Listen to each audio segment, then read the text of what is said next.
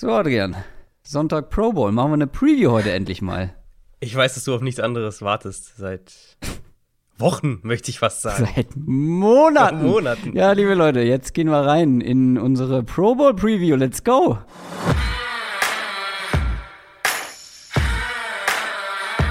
Down, Set, Talk. Der Football-Podcast mit Adrian Franke und Christoph Kröger.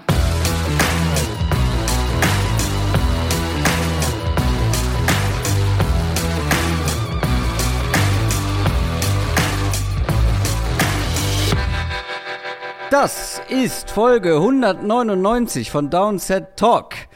Das ist der offizielle NFL-Podcast von The Sonnensbox mit mir, Christoph Kröger und Adrian Franke. Einen wunderschönen guten Tag. Die 199. Donnerstag-Folge auf jeden Fall. Das bedeutet, nächste Woche unsere Super Bowl-Preview ist tatsächlich die 200. Folge, die wir hier zusammen aufnehmen. Und das war natürlich ein Spaß. Wir machen heute keine Pro Bowl-Preview. Adrian sich. Enttäuschend. Ja. Ich, musste, ich muss ehrlicherweise sagen, ich könnte dir jetzt aus dem Kopf nicht mal genau sagen, ob es da jetzt noch irgendwelche Challenges oder sowas gibt oder ob die einfach nur das Spiel spielen. Ich weiß es nicht ehrlich. Du meinst so wie Völkerball, was sie gerne mal machen? Zwischen ja, genau. Es gab, ich fand, also diese Challenges fand ich, das, das war ja, das, das erste war Mal, dass ich wirklich am, am, Montagmorgen mir ein bisschen was angeguckt habe vom Pro Bowl. Ja. Äh, oder die, wurden, die waren ja, glaube ich, schon am Samstag die Challenges irgendwie so und dann am Sonntag das genau, Spiel. Irgendwie sowas war das, glaube ich. Ähm, wo dann so hier so, so, so Zielübungen für die Quarterbacks und solche Geschichten. Das fand ich eigentlich unterhaltsam. Ja, ja, absolut. Aber der Pro Bowl, ich meine, alle, die uns schon länger hören, wissen das, das ist jetzt nicht unsere, unsere Lieblingsveranstaltung im NFL-Kalender. Und deswegen haben wir uns was anderes überlegt. Denn wir verleihen heute unsere Season Awards. Wir ziehen mal so ein kleines Fazit, so ein Zwischenfazit. Was heißt Zwischenfazit? Das ist nur noch ein Spiel über. Und da kann man, glaube ich, schon ein bisschen bilanzieren. Wir küren den ein oder anderen Spieler, positiv wie negativ. Und wir haben auch wieder zwei Community Awards mit dabei, beziehungsweise zwei Kategorien, die ihr euch überlegt habt. Und mit ihr meine ich Supporter ähm, die uns unterstützen bei Patreon und auf unserem exklusiven Discord-Channel haben wir euch nach eben solchen Kategorien gefragt und zwei haben es mit reingeschafft. Aber dazu gibt es auch noch vieles, vieles mehr. Wir fangen an mit einer Frage an dich, Adrian. Du klingst ganz schön mitgenommen. Müssen wir dazu, müssen wir dazu Stellung nehmen? Vielleicht einmal vorher sagen, die geht es soweit ganz gut, aber du hast zu viel kommentiert. Ja, ich habe es nämlich gemerkt, ich habe es ja auf Twitter schon geschrieben. Ähm, am Montag, glaube ich, Montagmorgen habe ich es, glaube ich, mal geschrieben oder Montagmittag irgendwann. Äh, so Stimme, also es ist, es ist jetzt viel besser als vor, vor drei Tagen noch. Ähm, ja, es war einfach, ich meine, so ein kleiner Blick hinter die Kulissen. Ich habe ja am vorletzten Wochenende, also Divisional-Wochenende, habe ich ja ähm, Samstagabend kommentiert, also Samstagnacht, besser gesagt. Mhm dann ins Hotel, paar Stunden geschlafen, ähm, Tagüber dann noch gearbeitet, vorbereitet und so weiter. Und dann ja das große Spiel Sonntagabend, also quasi das Primetime-Spiel kommentiert. Äh, also heißt halt mit Vorlauf und Halbzeitanalyse und Nachlauf und so weiter. Also da sehr, sehr viel geredet und dann, hab und dann haben wir ja aufgenommen am mhm. äh, Mittwoch Vormittag irgendwann oder Mittwochmittag und dann habe ich es schon so ein bisschen gemerkt danach. Und dann im Prinzip ab Donnerstag war ich so auf der Mission, die Stimme muss halten bis Sonntag Championship Game. Ähm, und das hat aber einigermaßen geklappt. Ich weiß nicht, ich glaube, am Sonntag hat man es nicht gehört. Ich habe es gemerkt, nee. aber ich glaube, man hat es nicht gehört. Nee, ähm, wir haben ja, wir haben dir ja alle bei Twitch auch zugeguckt, ja, äh, beziehungsweise ja. zusammen bei Twitch zugeguckt. Und äh, ich muss sagen, mir ist nichts aufgefallen. Ich höre deine Stimme ja durchaus häufiger. Äh, genau, also wenn jemand meine Stimme kennt, dann tatsächlich bist es du. nicht deine Frau, sondern ich. nee, also ich glaube, die hört sich nicht so, die hört sich nicht so auf die Details in der Stimme tatsächlich wie du. Ja. Ähm, nee, und dann habe ich also ich habe im Prinzip habe ich es nach dem Vorlauf gemerkt am Sonntag so, uh, das könnte heute schwierig werden. Aber dann ging es eigentlich besser als ich gedacht habe. Hm. Und ähm, dann aber ja, dann halt die Nacht und dann Montag habe ich schon gemerkt, okay, uh, das ist nicht gut. Ähm, aber ja. wir sind auf dem Weg der Besserung. Aber und kein Coroni. Es ist kein Coroni, nee, ich bin wirklich, äh, ich bin brutal durchgetestet, im Prinzip eine Woche hm. lang quasi täglich und Sohnemann wird ja eh getestet, im Moment auch täglich wegen Kindergarten und so weiter. Also es ist tatsächlich einfach ein wenig, es war ein wenig viel die letzten ja, Tage. Überbelastung. Hm. Das dazu und jetzt zu einer Frage von euch. Quick Question. Auch die kommt über unseren exklusiven Discord-Channel und zwar von unserem Supporter Jonas.de. Jonas fragt nämlich, beziehungsweise gibt uns eine Aufgabe, Ranking der bisherigen Head Coach Verpflichtungen, die es bisher gab. Dazu müssen wir sagen, wir werden gar nicht so viel heute über die Head Coaches sprechen. Ich glaube, das ist hier jetzt so der einzige Part, in dem wir das machen und auch nicht mhm. viel. Wir ranken die einfach nur gleich. Ähm, wir wollen nämlich noch eine etwas ausführlichere Folge dann aufnehmen, wenn wirklich alle Teams einen neuen Head Coach gefunden haben. Genau, wir dachten uns, das ist irgendwie, also mit der Masse einfach an Openings. Wir werden jetzt mhm. über vier oder vier werden wir jetzt kurz ansprechen, aber fünf sind ja noch offen. Ähm, Minnesota könnte sich heute, wir nehmen ja Mittwoch auf, äh, könnte sich heute entscheiden. Da ist Jim Harbour ja der wohl der Kandidat, auf den es wahrscheinlich hinausläuft.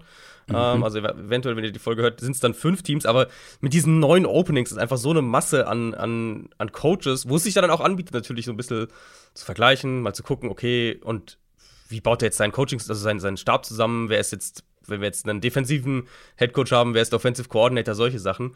Deswegen haben wir uns gedacht, wir, ähm, wir reißen das Thema heute einmal kurz an, aber es wird dann eine eigene Headcoach, ja. ja, Einordnungsfolge gewissermaßen geben, wo wir einfach ein bisschen auf alle, auf alle neuen Headcoaches gucken. Vier haben wir, hast du gesagt. Wir hätten da einen Josh McDaniels, das ist der aktuellste bei den Raiders, mit Eberfluss bei den Bears, Brian Dable bei den Giants und Nathaniel Hackett bei den Broncos. Richtig? Diese vier haben wir ja. zur Auswahl. Fangen wir mal an mit deiner Nummer vier. Ich meine, wenn ihr meine, ich habe ja eine Bonusfolge gemacht ähm, zu dem ganzen mhm. Thema, auf was ich halt achten würde und was mein Fokus wäre und was so meine, meine äh, Top-Eigenschaften gewissermaßen wären. Wenn ihr die gehört habt, werdet ihr es wahrscheinlich euch denken können, wer, wer nur für drei und vier in Frage kommt. Ich habe Matt Eberfluss auf die vier gesetzt. Hm. Einfach weil ich, also ich weiß, dass er, er genießt ein hohes Standing. Das muss man sagen. Mhm. Er genießt ein hohes Standing im, in diesen in NFL-Kreisen. Er war ja auch schon eigentlich die letzten zwei Jahre ja schon immer wieder mal ein Thema ähm, was so das, das ganze, den ganzen Teaching-Faktor, was auch so dieses Kommunizieren, so den Faktor angeht. Und das sind wichtige Punkte. Also gerade dieses, wie, wie gut kannst du intern kommunizieren, das hatte ich als einen meiner wichtigsten Punkte in der, in der Bonusfolge. Ähm, ich bin einfach so ein bisschen. Es ist irgendwie nicht der Weg, den ich für Chicago eingeschlagen hätte, glaube ich. Ich wäre, glaube ich, wirklich da in die Richtung gegangen. Ich will jetzt einen Coach, wo ich weiß, der wird die nächsten vier Jahre fünf Jahre mit Justin Fields zusammenarbeiten und den entwickeln. Weil Justin Fields ist die wichtigste Person in dem Team, in dieser Franchise, für die nächsten, für die vorher, für, für die, für die absehbare Zukunft, kann man, glaube ich, sagen. Ähm, und das heißt jetzt nicht, dass der Coaching-Staff dann das nicht kann, aber es ist dann halt brutal abhängig davon, wer wird der Quarterbacks-Coach, wer wird der Offensive Coordinator, ist der Offensive Coordinator in zwei Jahren noch da, wenn der richtig geile Arbeit macht. So, ne, das sind halt einfach die Fragen, die dann automatisch kommen, wenn du einen defensiven Headcoach hast. Und da bin ich gespannt. Mit Eberfluss hat ja auch schon gesagt, er wird nicht die Plays callen defensiv, sondern er will mehr die, die diese übergreifende Headcoach-Rolle einnehmen, gewissermaßen. Ähm, und da bin ich einfach ein bisschen skeptischer. Ich weiß nicht, wie es dir geht. Ähm, ich, wir müssen hier etwas schneller durchkommen, weil sonst wird das unsere Shortfolge. Äh, das stimmt, ja. das stimmt. ich habe Eberfluss auf der 3 weil ich zumindest jetzt schon über mehrere Jahre, wie du schon sagst, ähm, ja vernommen habe, dass er ein gutes Standing hat, dass er bei den Spielern gut ankommt, ähm, seine Ideen gut vermitteln kann. Ich habe keine Ahnung, wofür Nathaniel Hackett steht. Ich kenne das Standing von Nathaniel Hackett nicht. Ich weiß schlichtweg kaum was über diesen, über diesen Mann. Und dann kommt er auch noch von den Packers jetzt wo es einen offensiven ähm, Headcoach gab, wie viel, wie groß war der Einfluss da von ihm? Ähm, deswegen habe ich den noch unter Eberfluss, weil da stoche ich wirklich komplett im Dunkeln. Und bei Eberfluss habe ich zumindest jetzt schon mehrfach von allen möglichen Seiten eigentlich gehört, dass er zumindest halt eben dieses Standing hat und wirklich ja charakterlich mhm. auch, auch bei einem Team gut ankommen kann. Deswegen habe ich die auf drei und vier. Witzigerweise bin ich da genau gegenteilig. Äh, ich habe Hackett auf eins ähm, Auf Hackett eins. War, ja, Hackett war der Coach, in den ich mich am meisten eingelesen hatte, tatsächlich. In der, also jetzt nicht in Vorbereitung auf heute, sondern ähm, schon gegen Ende der Saison. Ich hab, als die Jaguars Urban Meyer gefeuert haben, habe ich schon mal ein bisschen was geschrieben darüber und, und habe gesagt, Hackett wäre derjenige, den ich holen würde, um, um Urban Meyer zu ersetzen. Ähm, weil er für mich im Prinzip alle Faktoren, die ich. Ich kann dir nur noch mal darauf verweisen. Also, ne, wenn ihr Supporter seid oder auch wenn ihr noch nicht Supporter seid, uns werden möchtet, diese Bonusfolge zu den Headcoaches, da habe ich ja so meine fünf Punkte worauf ich halt achten würde. Mhm. Und Hackett, nach dem, was ich über ihn weiß, checkt quasi jede Box davon. Gut, ja. Ähm, diesen, diesen Schritt habe ich noch bisher übergangen, aber, aber du willst doch auch jemanden, wo du genau weißt, ja, wie, wie, wie, wie soll man das sagen? Wie, was er bisher gemacht hat und wie gut er darin war. Weißt du das? Genau, Kannst du das bei Hackett? Also für mich ist das wirklich so eine, so eine Blackbox, der Typ. Also ich finde halt, er hat, also zum einen gibt es halt aus Green Bay ähm, jetzt nicht nur so Coach-Speak-mäßig, sondern über, die Zeit, wo er jetzt da war, gab es halt unheimlich viel Positives. Aaron Rodgers ist ja auch ein Riesenfan von ihm. Ey, ganz Ähm, ehrlich, wenn die Broncos deshalb dann Rodgers bekommen, dann wandert er natürlich auf die Eins, ne? Das ist klar. Und ich meine, wir haben ihn gesehen, er war ja Playcaller in Jacksonville und hat mit Blake Bortles eine Offense 2015, aufs Feld ne? gebracht, die, Ja, die, ja, Äh, die funktioniert hat. Ähm, Das stimmt, ja. Ein Jahr auch. glaub, nur, also ne? na- natürlich willst du, idealerweise willst du einen, willst du einen Headcoach, der so, ne, Kyle Shannon, Sean McVay-mäßig, der, der ein richtig guter Playcaller ist. Das, ob's, ob Hackett auf diesem Level funktioniert, das weiß ich auch nicht, aber ich bin da relativ zuversichtlich und ich glaube halt, dass da die anderen Punkte, gerade was so den, den Faktor, die Art und Weise, wie er ein Team anführt, wie gesagt, von dem, ne, was wir wissen, das ist ja immer ein bisschen spekulativ, dass er, da war er für mich einer der, wenn nicht der Top-Kandidaten dieses Jahr auf dem Markt. Dann hast du äh, Josh McDaniels auf der 3. Genau. Kann ich verstehen. Ich habe ihn dann halt logischerweise auf der 2. Ähm, wir wissen, dass Josh McDaniels ein, ein sehr guter Koordinator ist. Das steht, glaube ich, außer Frage. Wir haben halt aber auch das, das ja, schlechte Beispiel von ihm gehabt bei den Broncos, wo er, was waren das, anderthalb Jahre Headcoach Ja, der die Tim Broncos war. Tebow-Zeit Äh, das war natürlich nix, aber das ist jetzt halt auch schon wie lange her? ist schon lange her, ja. Also, Sieben Jahre, acht Jahre oder so? Keine Ahnung.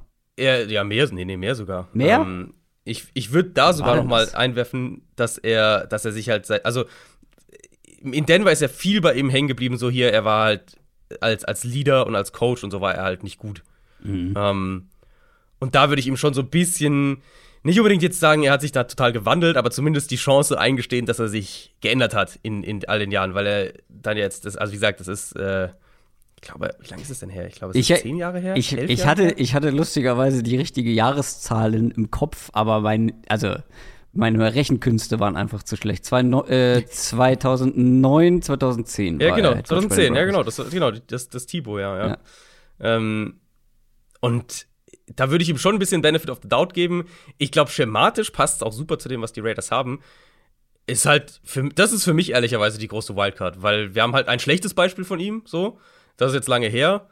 Was, also sozusagen, was ist die 2.0-Version von Ja. Josh McDaniels gewissermaßen? Das ist für mich eigentlich die, die große Wildcard aus der Liste. Ja, ich, er hat für mich tatsächlich einfach nur den Bonus bekommen, weil er halt, weil wir wissen, ähm, wie gut er als Koordinator ist. Wofür er dann wieder quasi einen Abzug bei mir bekommt, ist natürlich einfach der Track Record, was den Belichick Coaching Tree angeht, der halt einfach wirklich bisher nicht viele gute Mhm. Ja. Coaches Da produziert müssen hat. wir auf jeden Fall, da müssen wir auf jeden Fall drüber sprechen, wenn wir die Coach-Folge machen, ein bisschen. Weil das betrifft ja, also das wird ja, die Raiders gehen ja komplett all in Patriots-Richtung. Das stimmt. Ähm, und meine Nummer eins ist dann deine Nummer zwei, nehme ich an, Brian Dable bei den, Mhm. bei den Giants. Ich finde den halt, ich finde den, ich mag den Typen, mit dem hatte ich mich vor einem Jahr beschäftigt, weil er da ja auch schon so in, dem, in den Gerüchten ähm, dabei war und in dem Circle mit dabei war, auch schon ein paar Interviews hatte. Und ich finde, dieses Jahr hat er sich noch mehr empfohlen ähm, in seinem Job als Offensive Coordinator bei den, bei den Bills, weil er halt auch sich anpassen musste. Wir haben ja häufig darüber gesprochen. Die Offense musste sich anpassen und das haben sie dann am Ende geschafft. Und letztendlich war die Offense der Bills zum Ende der Saison ja wieder brutal stark. Und alleine wie er halt so einen rohen, so ein rohes College-Prospect wie ein ähm, Josh Allen mitentwickelt hat, Ja. ähm, ist beeindruckend gewesen. Und wie gesagt, er als Typ, er auch einer übrigens, der, der charakterlich sehr gut bei den Spielern ankam, ähm, wo ich mir auch richtig vorstellen kann, ähm, dass er, dass er wirklich so ein ja, Players Coach, aber mit einer gewissen Strenge auch sein kann, der eine gewisse Disziplin einfordert. Ich hoffe nicht, dass er so ein bisschen den Freddy Kitchen, äh, Kitchens Vibe äh, reitet, weil der war auch so ein ähnlicher Typ, weißt du, so ein Buddy-mäßig, Ja, aber ja, ja. kann schon irgendwie auch mal äh, streng sein und da hat es halt gar nicht funktioniert. Ähm, bin ich gespannt drauf, aber bei dem habe ich, bin ich am optimistisch, optimistischsten von allen tatsächlich. Also für mich sind die zwei halt gern in dem Ganzen, also auch wenn wir jetzt gucken, wer jetzt noch so äh, auf dem Markt wird, wer jetzt noch so gehandelt wird. Ähm, Hackett und Dable waren für mich 1A und 1B und mhm. also in meinen Augen ist es auch kein Zufall, denke ich, dass die beiden zwei der ersten Coaches waren, die, ähm, mhm. die neue Jobs gekriegt haben. Ich glaube, da, also das wären die zwei, wo ich am ehesten jetzt von, von dem, von dem, was wir wissen, gesagt hätte, da machst du mit keinem was falsch. Und ich glaube, die werden auch beide, sofern, und das muss man in beiden Fällen sagen, sofern halt die Quarterback-Position gelöst wird, das ist natürlich der Vorteil, ja. den jetzt ein McDaniels beispielsweise hat in Las Vegas äh, oder auch mit Eberfluss ein Stück weit in Chicago. Ähm, wenn die Quarterback-Position für beide gelöst wird, dann werden die beide auch, glaube ich, Erfolg haben. Ja, da, da sagst du was. Da äh, brauchst du halt jemanden, der dann auch deine Ideen auf dem Feld umsetzen kann. Mhm. Das zu unserer Quick Question. Ihr habt es gehört. Es gibt eine Bonusfolge zu den Head Coaches. Ähm, oder was heißt zu den Head Coaches, aber zu den den Vorgehensweisen in der NFL oder die Headcoach-Suche von Adrian gibt es bei Patreon und bei YouTube für alle Kanalmitglieder. Und wenn ihr auch eine Quick Question stellen wollt, dann schaut mal auf unserem exklusiven Discord-Channel vorbei. News aus der NFL. Tom Brady, der Greatest of All Time der NFL hat seine Karriere beendet. Ihr werdet es höchstwahrscheinlich mitbekommen haben, weil das war ein bisschen chaotisch am Wochenende. Ist ja zweimal passiert. Also es ist zweimal passiert, ganz genau. Am Samstagabend kam die erste Meldung von Adam Schefter und ESPN, dass Tom Brady seine Karriere beenden wird. Und da haben wir uns direkt hingesetzt, haben eine Downset Short Folge aufgenommen. Die könnt ihr euch natürlich gerne nochmal anhören, weil sie ist dann quasi wieder aktuell geworden. Es hieß dann nämlich erstmal, oh, vielleicht doch noch nicht. Das Ganze ist noch gar nicht sicher. Wir haben aber schon vermutet, so, ja, Tom Brady wird einfach angepisst sein, dass das jetzt so geleakt wurde und eigentlich wollte er das bestimmt selber verkünden und hält jetzt noch mal alle ein bisschen hin. Aber dann, wann war es? Am Dienstag müsste es gewesen sein, ne? Am äh, Dienstag, ja. Gestern, genau. ja, genau, Dienstag. Am Dienstag hat Tom Brady das dann auch von sich aus bestätigt, dass er nicht mehr weitermachen wird. Also wer was oder wer unsere Meinungen zu diesem Karriereende, zu Tom Brady, zu seiner Karriere hören will, hört auf jeden Fall noch mal in die Downset Short Folge rein. Ähm, müssen wir dazu noch mehr sagen, außer dass es jetzt wirklich eine ganz ungewohnte NFL wird? Ja, ich, also wir haben ja, wir haben ja eine halbe Stunde, glaube ich, drüber mhm. gesprochen schon. Ähm, wie du gesagt hast, hört am besten da rein, wenn ihr es noch nicht gemacht habt. Und ich glaube, sonst vom Ablauf her ähm, war es genau so, dass das halt Brady vorhatte, das in irgendeiner Art, vielleicht jetzt sogar diese Woche dann zu verkünden. Mhm. Ähm, Na, angeblich halt, war er noch im Prozess, ja, ähm, ja ich, ich weiß, sich ich zu weiß, entscheiden. Ja. Ähm, aber er hat also er hat halt einfach dem Team noch nicht mitgeteilt gehabt. Er hat, er hat mhm. vielleicht hat er irgendwas geplant gehabt, irgendwie ein großes Video, keine Ahnung was. Das äh, kann ja durchaus immer sein. Und es war ja auch so, er hat ja in seinem eigenen Podcast am Montag gesagt, ähm, so, ja, er, ähm, er ist dann noch im Prozess und er muss dann noch so Sachen sortieren und bla bla. Und am Dienstag sagt er dann, ja, ich, ich mach Schluss. Hm. Kann, also, ne? Kann jeder sich selbst wahrscheinlich zusammendenken, dass da irgendwo gab es halt einen Leak, dann ist es zu schnell rausgekommen und dann musste er das halt alles auf eine Art und Weise machen, die schon ein bisschen schade war, glaube ich, weil ich hm. denke, das hätte schöner inszeniert sein können. Aber im Endeffekt, das habe ich auch Anfang der Woche so geschrieben, im Endeffekt wird er nicht dafür in Erinnerung bleiben, wie er seine Nein. Karriere beendet hat. Nein, wie wir ja auch in der Folge schon gesagt haben, und ich habe es ja mehrfach unterstrichen, dass du nach so einer Saison auf so einem Leistungsniveau deine Karriere beendest, ist ähm, beeindruckend genug. Und ich glaube, so behalten wir ihn auch als sehr, sehr, sehr, sehr guten Spieler, als besten Quarterback aller Zeiten in Erinnerung. Und ähm, ja, nicht wie bei anderen, dass die dann erstmal noch so zwei, drei Jahre immer schlechter spielen und dann erst abtreten. Genau, hört da gerne mal rein. Ansonsten, was ist äh, ansonsten diese Woche passiert? Ähm, wir kommen noch mal zurück zu den Head Coaches. Brian Flores ist ja genauso in diesem Interview Circle mit dabei, hat auch mehrere Interviews geführt und verklagt jetzt die NFL, die Giants, die Broncos und die Dolphins, aber mit unterschiedlichen, ja, mit unterschiedlichen Gesichtspunkten sozusagen. Ja, ähm, das ist viel, was hier los ist, da, ja. wo wir auch, denke ich, auf die einzelnen Sachen eingehen müssen. Vielleicht die Eckdaten mal zuerst. Flores wirft der Liga im Kern systematischen Rassismus vor bei der Besetzung von hochrangigen Posten, allen voran ähm, Headcoaching, Headcoach-Posten. Hm. Gewissermaßen, um das zu untermauern, bringt er Beispiele aus seinen persönlichen Erfahrungen an. Er sagt, die Broncos verantwortlich und die, die allein die beiden Sachen sind natürlich schon absolute, äh, also absoluter Wahnsinn, was er da sagt. Die Broncos-Verantwortlichen seien zu seinem Headcoach-Interview in Denver damals, 2019, verkatert und mit einer Stunde mhm. Verspätung aufgetaucht, was mhm. ums, ne, wir wollen ja möglichst neutral bleiben, was die Broncos direkt deutlich dementiert haben.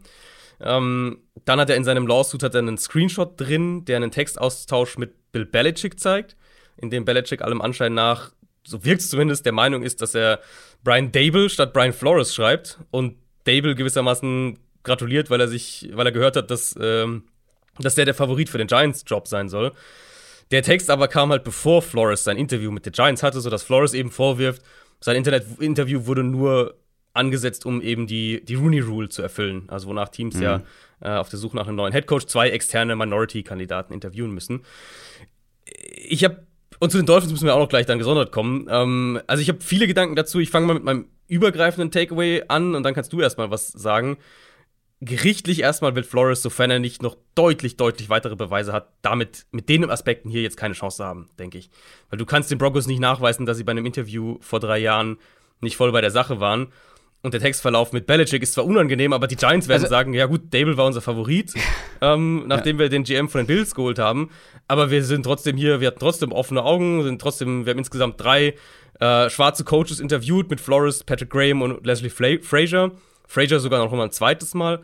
Und du kannst ihnen nicht nachweisen, an welchem Punkt sie intern überzeugt waren, dass ja. es stable wird. Und ähm, das ist, das ist das Blöde an der ganzen Geschichte. Du, wie du schon sagst, du kannst ja nichts davon in irgendeiner Form ja, so nachweisen, dass du wirklich handfeste genau. Beweise irgendwie für irgendwas hast, aber ja. dass es zu wenig Minority äh, Coaches oder auch ja Owner und generell in diesen ganzen hohen Positionen ähm, zu wenig People of Color gibt, ähm, das ist ja, das ist ja unumstritten und dass die NFL da wohl ein Problem hat, das ist ja jetzt auch nicht das erste Mal, dass das, dass das ein großes Thema wird und das wird nicht dadurch, irgendjemand hat getwittert, von den Spielern, glaube ich sogar, das reicht halt nicht, dann irgendwie ähm, Stop Racism in die Endzone ähm, zu malen. So, das, ja. das ist ein nee, und ich glaube, das ist, also das, das wäre das wär im Prinzip auch der Abschluss von meinem ersten Punkt gewesen.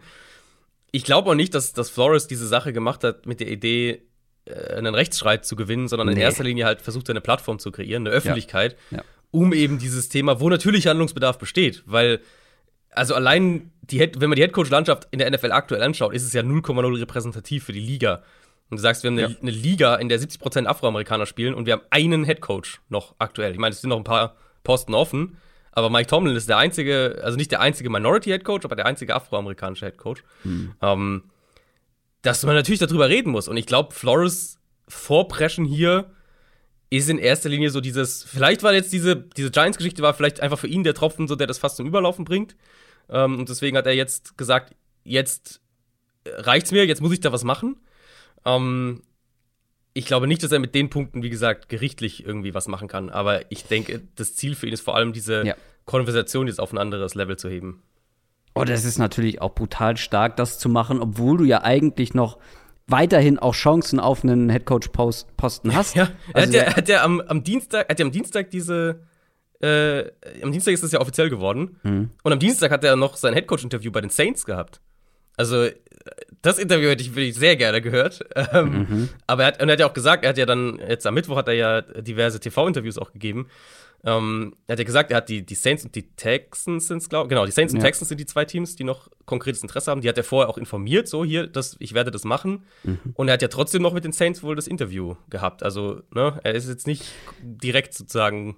Nee, ist halt, ist halt eine andere Aufmerksamkeit, die dann auf ihm liegt. Ne? Es ist halt nicht nur eine rein sportliche. Klar, total, ähm, total. Wenn er dann den Job bekommt, aber ähm, ist natürlich ja, passiert gerade viel drumherum. Und ich glaube schon, dass das Teams vielleicht in ihrer Entscheidung dann auch irgendwo beeinflussen könnte. Ähm, ja, und die Liga war ja sehr schnell damit äh, zu sagen, da ist überall nichts dran, ne? Ja. Ja, die Liga ist halt, dieses Statement von der Liga war halt ähm, Copy-Paste, muss man sagen, ja.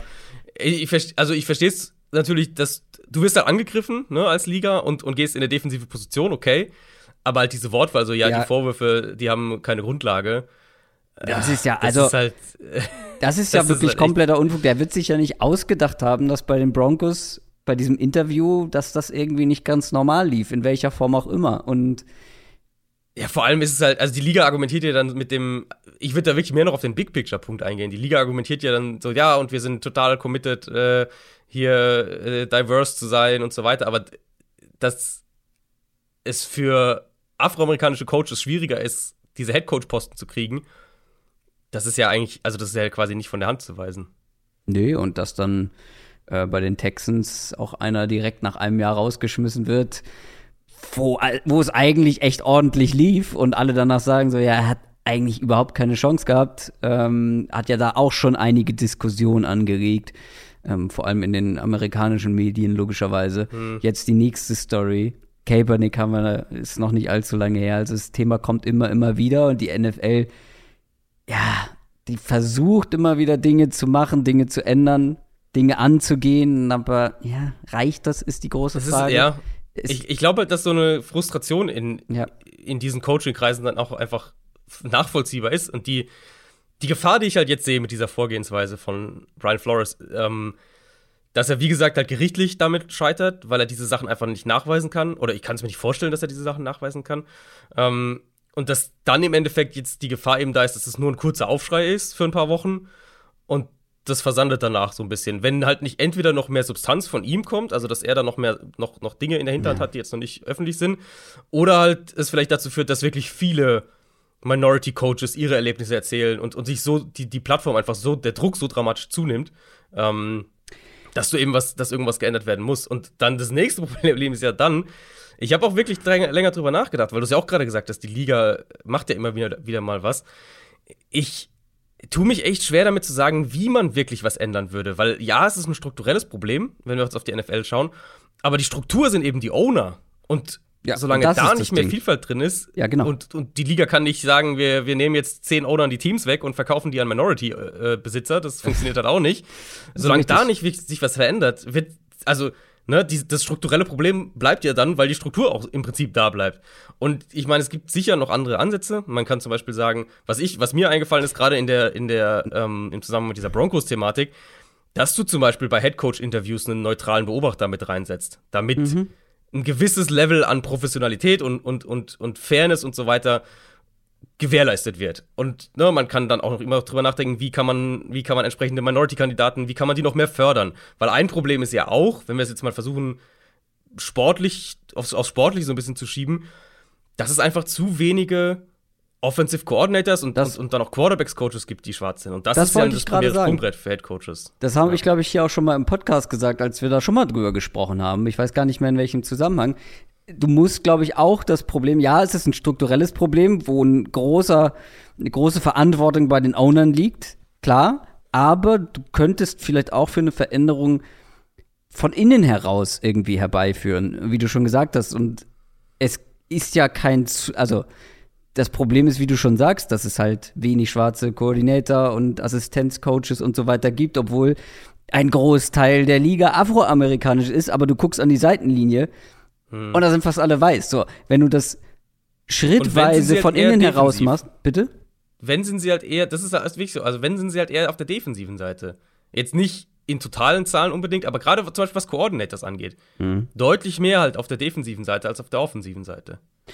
Ja, und wenn du das halt so nach und nach förderst, also grundsätzlich ähm, in sämtlichen Positionen, als Franchise, als Team, als GM, dann kommen halt auch noch mehr dafür in Frage und dann mhm. müssen die Teams nicht dann irgendwie so, ja, irgendwie so handauserwählte zwei Leute irgendwie einladen, um irgendeine, ja. irgendeine Rule zu erfüllen, wo ich auch, also grundsätzlich glaube ich, können Quoten viel bringen, ähm, dass du halt sagst, okay, um gewisse Dinge zu erreichen, muss man da ein bisschen dem ganzen Nachdruck verleihen. Aber ob, ich weiß nicht, ob das so die richtige Herangehensweise ist, weil die Coaches haben dann ja ganz oft das, also wir können uns nie in diese Situation hineinversetzen, aber ich kann mir vorstellen, dass du dann schon grundsätzlich so unterschwellig das Gefühl hast, ja, bin ich hier jetzt wirklich ein Kandidat oder bin ich nur da, damit mhm. die ihr Häkchen machen können? Weißt du, ja, ich, und auf der anderen Seite sage ich, total, aber und auf der anderen Seite sage ich halt auch, die Rooney Rule ist insofern sinnvoll, als dass du diese Kandidaten überhaupt erst auf den Radar bringst, weil äh, viele von denen würden ja nie Interviews bekommen, wenn es die Regel nicht gäbe. Höchstwahrscheinlich, wäre ehrlich. Ja, aber ähm, da könntest doch die, Team, die Teams viel mehr ähm, ja ins Rampenlicht bewegen damit oder an den Pranger stellen, bloßstellen, wenn die dann halt keine ähm, keine Minority Coaches überhaupt interviewen, weil sie nicht müssen. Und das ist ja dann viel, viel offensichtlicher, oder nicht? Also für mich wäre das so ein klares Indiz dafür, glaub, so, ey, es gibt welche, die würden in Frage kommen. Ja, aber im Endeffekt läuft's, glaube ich, aufs Gleiche irgendwie hinaus, dass wenn du halt Teams zwingen musst, diese Kandidaten Mhm. zu interviewen oder sie halt oder sie halt an den Prager dafür stellst, dass sie es nicht machen, Ja. ändert sich effektiv letztlich nicht. Also ich glaube, das Einzige, was du halt machen kannst, wie gesagt, das strukturelle Problem ist gleich die Struktur, ist gleich die Owner. Ähm, das wirst du nicht über, über irgendwelche Regeln verändern können, sondern alles, was du, glaube ich, machen kannst, ist die Plattform für diese Kandidaten möglichst zu vergrößern. Und das geht halt in alle Richtungen. Und da finde ich die Rooney Rule ein Teil davon. Dafür kann es vielleicht ein, ein Faktor sein, dass du noch mehr daran arbeitest, wie kriegst du Minority Coaches in die offensiven Position- und Coordinator-Coaches-Position. Ähm, Genau.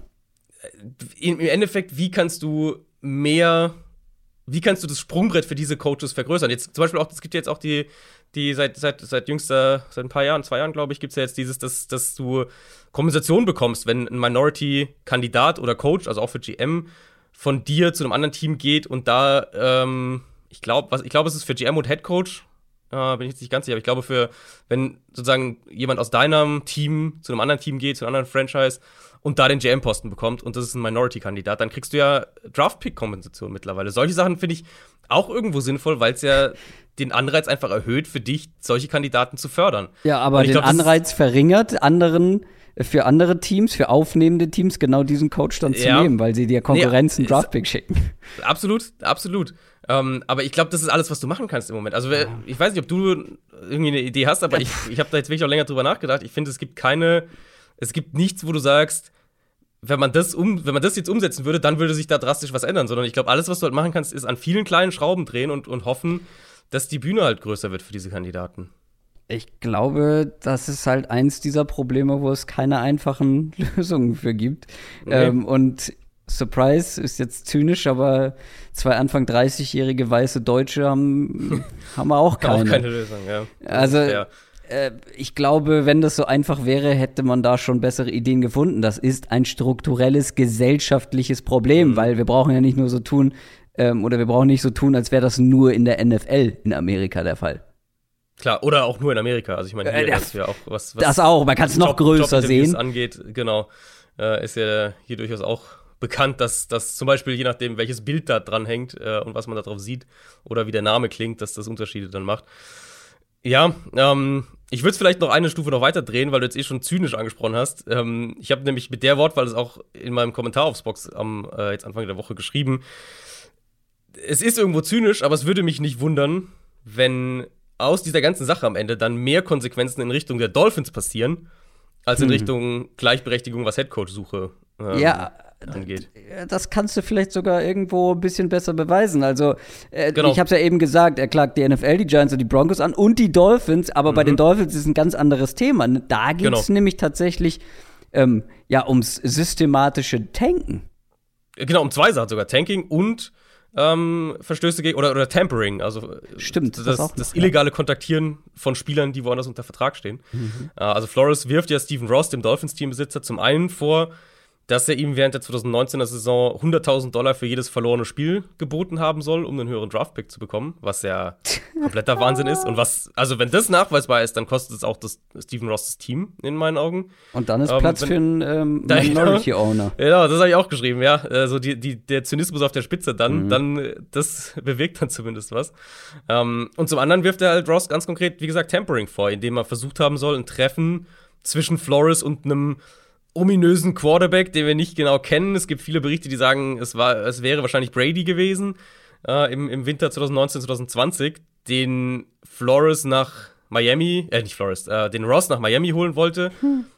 Ähm, und den er halt dann so ein bisschen so, und, und Flores wollte halt nicht sich so ne, in, in Secret, i- eigentlich gegen die Regeln verstoßend, mit dem Treffen und, und Stephen Ross hat das versucht, so ein bisschen einzufädeln. Und Flores hat sich in beiden Fällen geweigert, also sowohl geweigert, Spiele zu verlieren, als auch sich mit diesem Quarterback zu treffen.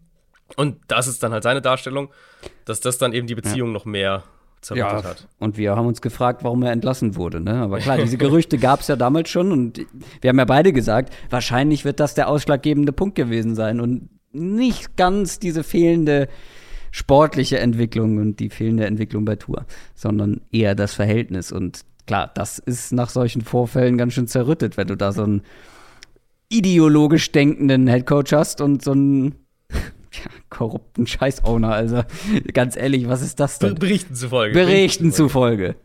So, Unschuldsvermutung. Christoph, muss Ja. dazu sagen. Ah, das zu Brian Flores oder hast du noch was hinzuzufügen? Oh, ich, du, ich glaube, das Thema wird uns nicht äh, zeitnah verlassen. Ich schätze, da werden wir. Ja, ähm, hoffentlich nicht, ne? Also ich meine, Genau.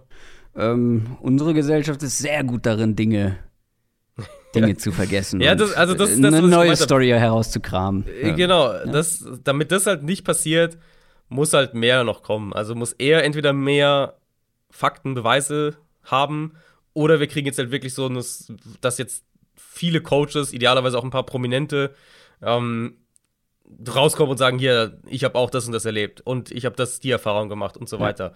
Aber wenn das nicht passiert, ja, äh, ich glaube, du hast es schon richtig gesagt, dann geht so ein Thema unter und das wäre natürlich der absolute Worst Case, weil dann geht die NFL halt einfach weiter und wahrscheinlich einfach ohne Brian Flores. Was macht eigentlich Eric Bieniemy? Das ist ein Ja. anderes Thema. Ja. Kommen wir zu Washington, denn äh, heute ist der 2. Februar und wir haben es vor ein paar Wochen angekündigt. Am 2. Februar wollen ähm, die Verantwortlichen des Washington Football Teams, wie es jetzt das letzte Jahr über hieß, einen neuen Teamnamen bekannt geben. Und ich weiß nicht, vielleicht haben wir beide so ein bisschen darauf gehofft, dass sie weiterhin bei Football Team bleiben. Das war auch noch mit in den ja, bei den Finalisten mit dabei. Am Ende ist es ein anderer Name geworden. Sag uns welcher. Die Washington Commanders. Commanders. Klingt wie ein XFL-Team, finde ich. Und vom Logo her hätten sie auch einfach beim Washington Football Team bleiben können, weil das ist nicht so viel anders geworden. Ja, ich habe es auf Twitter geschrieben. Einfach, also für mich, das war so wirklich der Inbegriff von meh. Das ist so. Finde ich ja, ein bisschen hart. Also, echt, ich finde, also das gibt mir irgendwie gar nichts. Ich finde, es ist keine Katastrophe, weil sonst würde ich sagen, es ist scheiße. Aber ich finde, sowohl hätte es kreativere Namen gegeben, ich finde, das Logo ist ziemlich einfallslos. Die Trikots sind okay, den Helm finde ich ganz gut. Aber, ja, ich weiß nicht. Also man wird sich halt mit der Zeit dran gewöhnen, wie das immer ist mit diesen Sachen. Wie es vor allem bei Aber- dir der Fall ist, Richtig. da ändert sich was. Erstmal, na, weiß ich nicht. Und in, ich spreche, ich werde dich in einem halben Jahr darauf ansprechen und fragen, und was sagst du dazu? Vor allem bin ich froh, ähm, dass wir wieder von den sprechen können und nicht von dem Washington Ah, Football Team, wo ich mich wenn- ja gefühlt jedes der Mal falsche, ja, ja. Wo ich mich jedes Mal dran aufgehängt habe, irgendwie, wenn ich Mhm. über das Washington Football Team gesprochen habe. Ähm, ich muss es auch noch reinkriegen, natürlich. Ähm, bin mal gespannt, welche, welche Mischung dann äh, ich aus den letzten drei Namen verwenden werde. Ach, ich finde es nicht so schlimm. Ich meine, welchen Namen hättest du denn gerne gewollt, außer Football Ich hätte Team? Football-Team. Ich Ja, und außer? Habe ich ehrlich gesagt keine Meinung. So. Du hättest am liebsten nämlich einfach das behalten, woran du dich schon gewöhnt hast. Ja, Sag, wie es ist. Nein, nein, ich finde das Foot, also das habe ich ja gesagt, ich finde das Football-Team hat halt so, das ist, das ist was Eigenes. Du bist das Football-Team. Also, ja, find, aber Moment. Generischer geht es halt gar nicht, ne? Das muss man. Das ist fair, ja. Das ist absolut fair. Aber es ist ja im Prinzip auch nur wie der FC im Fußball, ne? Und ich finde, da ist nichts Schlimmes dran. Und die, die Commanders, finde ich, ist halt so, äh, ich weiß nicht. Ich finde den Namen, ich finde Dein also, Lieblingsteam heißt wie ein Commanders? Vogel, wie ein Vogel, den in Deutschland keiner kennt.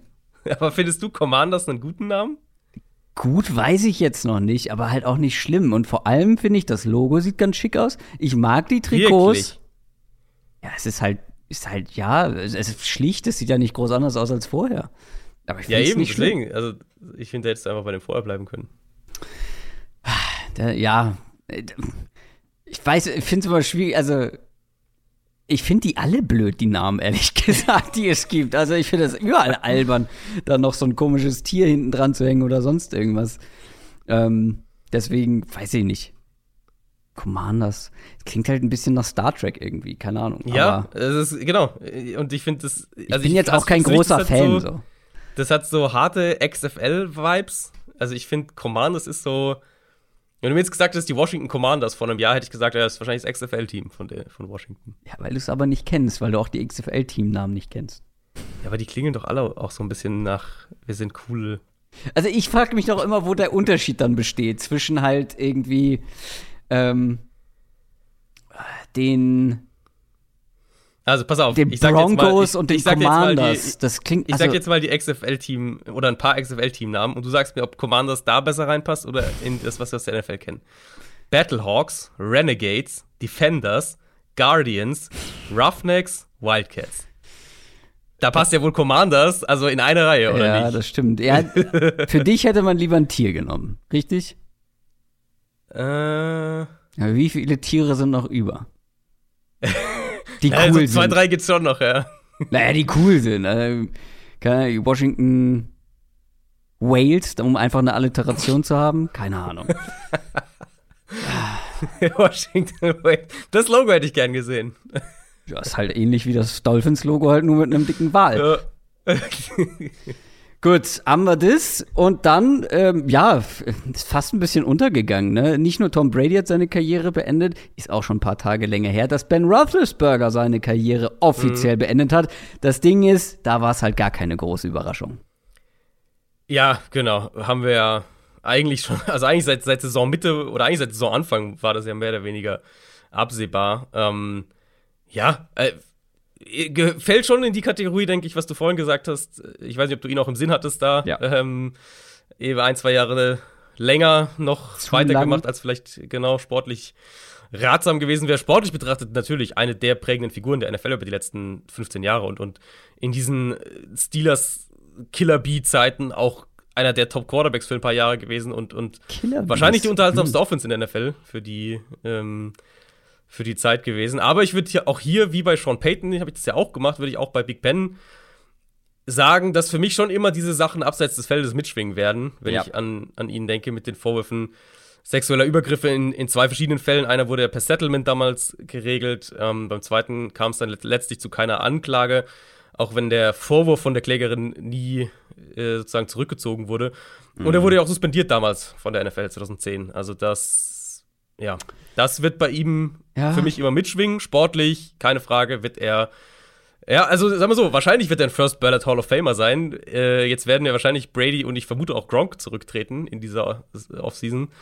Ähm, dann wird es schon eng, aber ich schätze, er wird trotzdem mit First Ballot Hall of Famer sein.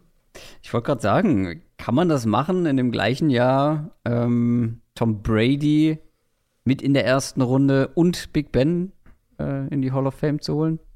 Ja, kannst du schon. Kannst du schon, aber kann schon. gerechtfertigt äh, ist. Es werden ja auch noch mehrere dann, es rücken ja sozusagen immer welche nach, also, ne, die es jetzt dieses Jahr nicht schaffen und nächstes Jahr nicht schaffen und Mhm. so weiter. Ähm, aber ich vermute Big Ben mit der, mit den Stats, mit den Playoff-Stats, mit den Super Ja. Bowls, ich denke schon. Vermutlich schon. Killer Beast, das wäre doch auch ein schöner Name gewesen. Ne? Na gut. Washington Killer Beast, ne? Äh, wir, oh, wir haben schon einiges von der Uhr genommen hier, aber wir haben ja noch unsere ganzen Awards ausstehen. NFL Review. Wir schauen zurück auf die Saison 2021 und wir küren den einen oder anderen Spieler, das ein oder andere Team. Lasst euch mal überraschen. Ich weiß gar nicht, ich habe ich hab dich schon gefragt, aber ich habe die Antwort vergessen, ob wir letztes Jahr eine, eine Award-Folge gemacht haben. Haben wir, glaube ich, nicht. Nur so, so halb in einem Doch, doch, wir Mailback. haben auch, wir haben auch äh, eine Award-Folge gemacht, aber wir haben sie ähm, noch ein bisschen anders strukturiert damals. Ich glaube, wir haben uns näher an den NFL Awards noch erwähnt, äh, bewegt. Wir haben auf jeden Fall das erwähnt, dieses Thema, und haben auch so eine kleine Recap-Folge dann gemacht in der Pro Bowl-Woche. Ja, wir sind jetzt etwas weiter weg von den NFL Awards. Das Einzige, was wir haben, ist ein persönlicher MVP, aber dazu später mehr. Wir fangen an mit der ersten Kategorie und die lautet Bester Trade des Jahres 2021. Jeder hat einen mitgebracht, aber ich könnte mir fast vorstellen, dass wir den gleichen haben. Ich bin mir nicht ganz sicher. Hau mal raus. Fang du mal an, weil ich habe eine Alternative. Na gut. In, in Wissen, dass das passieren könnte. Ich habe einen.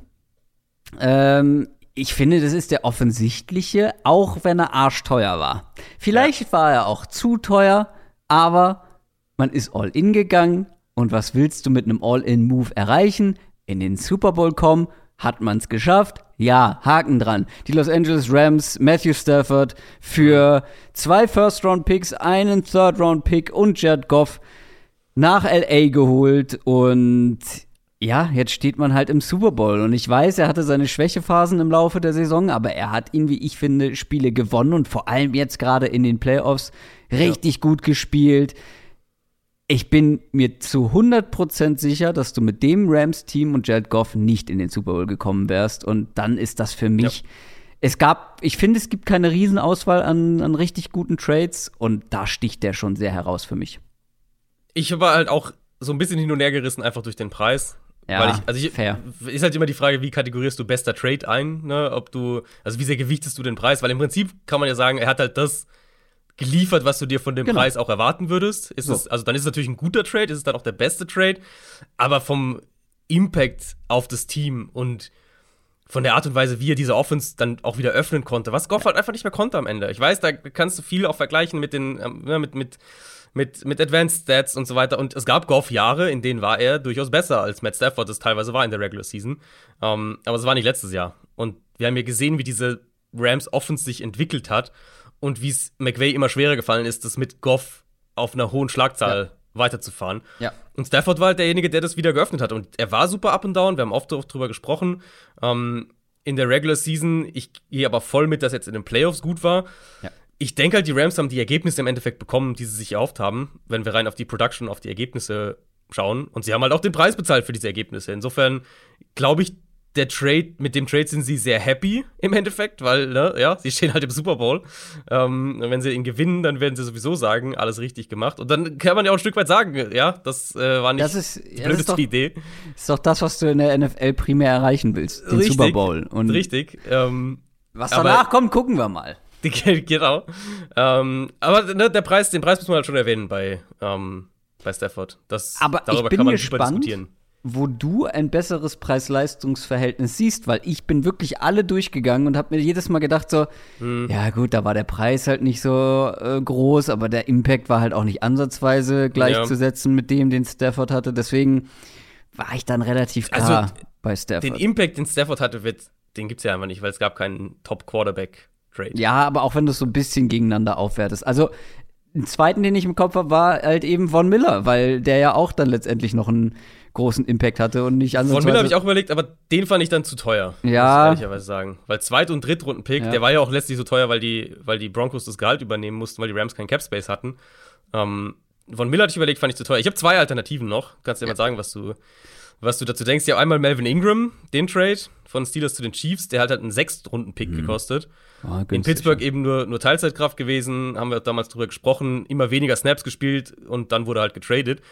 Und in Kansas City, so seit Woche 11 rum, ist er im Prinzip ja. Starter. Ja, spätestens nach der Bye dann, Woche 13 war er klar Starter. Hat seit Woche 9 inklusive Playoffs, ähm, ich glaube, um die 30 Quarterback Pressures aufgelegt, hat wenn wir über die Chiefs Defense gesprochen haben und, und darüber, dass, sich, dass die sich stabilisiert hat, ging es ja fast immer eigentlich zuerst um die Front und wie die sich halt gefangen hat. Und Ingram war absolut ein Teil dann davon, äh, ab der Saison Mitte, weil das die ganze, das, das, das ganze Verhältnis wieder gerade gerückt hat. Chris Jones wieder mehr nach innen, Frank Clark mehr Freiheiten gegeben.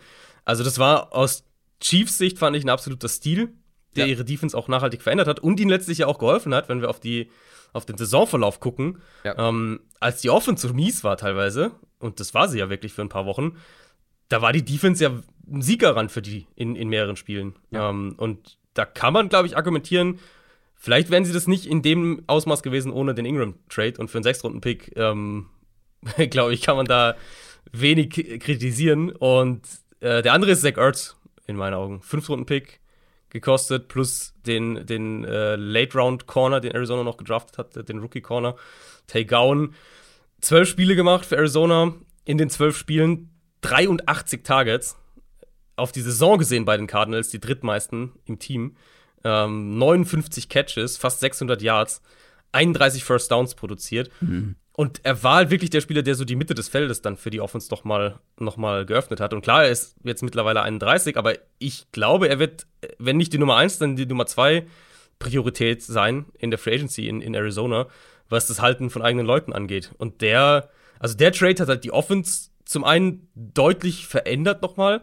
Und als dann Hopkins ausgefallen ist, war Ertz der de facto Nummer 1 Receiver in der Offense. Ja, aber ist, also in meinen Notizen steht hier jeder ein. Äh, wir küren ja hier nicht drei. Wer ist denn jetzt dein Trade des Jahres? Du musst schon Stafford nehmen. Also, Aha. ich, also das, nee, deswegen meinte ich ja, deswegen, also dass wir da den gleichen haben. Ähm, du musst schon, glaube ich, Stafford nehmen, einfach für den Impact aufs Team. Mit dem im Hinterkopf halt, dass er aber dafür auch entsprechend gekostet hat. Schlechtester Trade des Jahres 2021. Ich habe hier auch nur einen, wie mir aufgetragen. Und auch hier könnte ich mir vorstellen, dass wir den gleichen haben. Mhm. Du hast wahrscheinlich wieder Auswahl, ne? Soll ich vorlegen?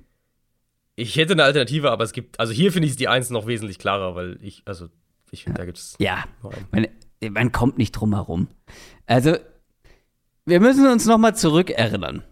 Als Sam Darnold von den New York Jets zu den Panthers getradet wurde, da haben viele Leute gesagt, oh, Darnold, das große Talent, kann jetzt endlich mal zeigen, was er kann, kommt aus der schlechtesten Jets, aus dieser schlechten Jets Offense raus, wird befreit, jetzt mit einem guten Offensive Coordinator, mit richtigen Waffen teilweise haben wir zugestimmt. Wir haben auch gesagt, oder wir haben auch mehr von Joe Brady zum Beispiel erwartet, dem, dem Offensive Coordinator.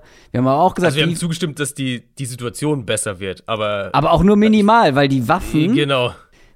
Waren die jetzt wirklich besser? Die O-Line mit reingerechnet? Sind die Umstände wirklich so viel besser? Also wir hatten ein bisschen Zweifel, aber wenn ich mich richtig erinnere, hatte ich auch jede Menge Hoffnung generell in die, in die Panthers halt wegen. Warst, ja, ja wegen Joe Brady und wegen dieser Playmaker, die halt wirklich da sind.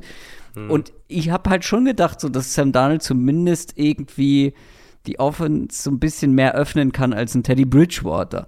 Mit äh, Christian McCaffrey dann wieder fit. Gut, das war jetzt nicht von langer Dauer, aber am Anfang der Saison sah es danach aus. Aber ganz ehrlich, die Offense ist schlechter geworden. Der, Sam Darnold war einer der schlechtesten Quarterbacks des Jahres und das ist ja. mir egal, wie schlecht die Umstände sind wenn du drei Picks abgibst, Runde zwei äh, dieses Jahr, Runde vier, also kommender Draft, Runde vier kommender Draft und Runde sechs 2021er Draft, ähm, um einen Quarterback zu holen, dann noch seine Fifth-Year-Option für teuer Geld ziehst, dann erwarte ich halt, ja. da, dann erwarte ich halt viel mehr als das so. Total. Äh, ich meine, also du warst auf jeden Fall ein bisschen optimistischer bei den Panthers als ich. Ähm, ich hatte sie auch als auf den letzten Platz getippt in der Division. Ja, nee, ich war, ich hatte Hoffnung, ja. Ja. Und ich Nicht war wegen Sam Darnold zwingend, aber wegen dem Drumherum ja. ja. Also ich war bei Darnold, das war eine, bei Stafford ähm, war ich mir nicht sicher, ob das in dem Ausmaß dann wirklich den Impact haben wird. Also da war ich vielleicht eher ein bisschen off. Bei Darnold war ich, glaube ich, relativ on point, weil ich gesagt habe, dass der einer der schlechtesten Starting Quarterbacks der Liga war in, in New York. Und ja, die Umstände waren nicht gut da, aber es sind halt auch nicht nur die Umstände. Ähm, und nach mehreren Jahren, also wenn der jetzt eine Saison in, in, in New York spielt, hätte er in schlechten Umständen eine andere Diskussion. Aber so war es ja nicht. Ähm, habe ich halt, also ich hatte da relativ wenig Optimismus und dann gab es ja wirklich, da gab es ja diese ersten drei Spiele halt, wo, wo sie gewonnen haben, wo auch ein, zwei Mal ganz gut aussah und ähm, danach äh, komplett, komplett abgefallen. Und ich habe, also für mich ist es auch so ein bisschen, in diesem Gesamtpaket, du hast den Preis hast du ja schon gesagt, aber in diesem Gesamtpaket ist es für mich ein klein wenig wie das, was wir nach der letzten Saison über den Panthers-Deal für Teddy Bridgewater gesprochen hatten. Ähm, nur, dass es hier noch viel schlimmer ist, weil die Panthers nicht nur viel Geld in Donald gesteckt haben und auch stecken werden, zahlen ja nächstes Jahr knapp 20 Millionen Dollar garantiert, sondern halt auch diese Draft-Munition. Und die Panthers haben einen Pick in der Top 100 im kommenden Draft, ihr Erstrunden-Pick, Zweitrunden-Picks bei den Jets, Drittrunden-Picks bei den Jaguars. Und du musst ähm, die komplette Offensive Line genau, verbessern. Du musst die Offensive Line neu aufbauen und du musst immer noch einen Quarterback finden. Also das ist ja noch nicht vorbei. Mit dem Donald Trade halt letztlich haben sie nicht nur diese Saison an die Wand gefahren, sondern auch einen nicht unerheblichen Teil ihrer Ressourcen für jetzt die unmittelbare Zukunft mitverbrannt. Und das ist halt der absolute Worst Case. Und, und deswegen in dem Fall, ähm, ja, äh, für mich vom Gesamtpaket, vom Preis her, von dem, was sie bekommen haben und von dem, was sie perspektivisch geopfert haben, ja, also kann nur Donald sein. Ja, sind wir uns, glaube ich, einig. Möchtest du noch deine Alternative nennen? Komm, die Leute wollen es hören. Deine also Honorable die Mention. Für mich wäre wär mit, mit ähnlicher Argumentation, natürlich nicht auf dem ganz, nicht ganz so schlechten Level, aber von der Grundidee her ähnlich, wäre der Carson Wentz Trade. Der Carson Wentz Trade, ein First Rounder und ein Third Rounder, also Colts haben, werden ja ihren Erstrunden-Pick im kommenden Draft jetzt dann letztlich dafür noch nach äh, Philadelphia schicken. Natürlich ist Wentz der deutlich bessere Quarterback und die Colts haben, waren auch wesentlich erfolgreicher als die Panthers. Äh, aber von der grundsätzlichen Idee her eben ähnliche Herangehensweise. Wenn du einen Mid-Level-Quarterback hast, der auf seinem Rookie-Vertrag ist, okay, dann kann man darum was aufbauen. Wenn der aber auf seinem zweiten Vertrag ist und man noch teuer für ihn traden muss, wie es in dem Fall hier passiert ist, also der war ja, also Wentz war ja auch nochmal ein gutes Stück teurer als, als Donald, ähm, dann ist es in meinen Augen einfach keine gute Idee. Und ich finde, die Colts haben hm. nach der Saison jetzt auch schon so ein bisschen nahegelegt mit ihren Aussagen, dass sie da doch auch ein paar Zweifel haben und, und äh, ich mich würde es nicht wundern, wenn Carson Wentz nicht mehr lange der, der Quarterback bei den Colts ist. Nächste Kategorie: beste Free Agency Verpflichtung. Da bin ich gespannt, wen du hast. Es gab nicht viele gute, ne? Äh, vor allem in der Spitze nicht, ja. Äh, ich finde, es gibt bin, dann ein paar bei diesen Schnäppchen. Da gibt es ein paar. Ja, ich bin echt gute. wirklich weit die Liste runtergegangen. ja. Aber ich bin tatsächlich dann aber oben hängen geblieben. Okay, ich bin, äh, ich habe jemanden aus dem Schnäppchen. Aus Na, nimm doch, fang du doch mal an mit deinem Schnäppchen, deinem Schnapper des Tages. Er wird dir gefallen. Äh, es ist nämlich ein Running Back. Oh. Es ist Cordero Patterson. Oh. Ein Jahr, drei Millionen Dollar gekostet. Und ja, Running Back, ne, in Anführungszeichen. Ja, in Anführungszeichen, ja. Ähm, ja, ist eigentlich genau die richtige Überleitung, weil er und, und Debo Samuel sind ja vielleicht wirklich so eine so eine Speerspitze von einem neuen Trend, wo ich echt gespannt bin, ob wir mehr Teams in den nächsten Jahren bekommen, die, die diese Art Spieler suchen. So einen physischen Wide Receiver, der aber auch echter Running Back spielen kann. Und das gibt dir halt wirklich Matchup-Vorteile, weil wenn der Receiver wirklich auch Power, Inside laufen kann, zwischen den Tackles laufen kann, dann muss die Defense das an irgendeinem Punkt mit ihrem Personell auch respektieren. Und was wir von Patterson dann im, im Passspiel bekommen haben, war, ähm, wenn wir das mal vergleichen mit dem, was wir von der Running Back-Position gewohnt sind, also auch nur mit, mit, mit, mit Alvin Kamara, mit Austin Eckler, James White, so die Richtung. Also die Art und Weise, wie er halt eingesetzt wurde, das war völlig anders.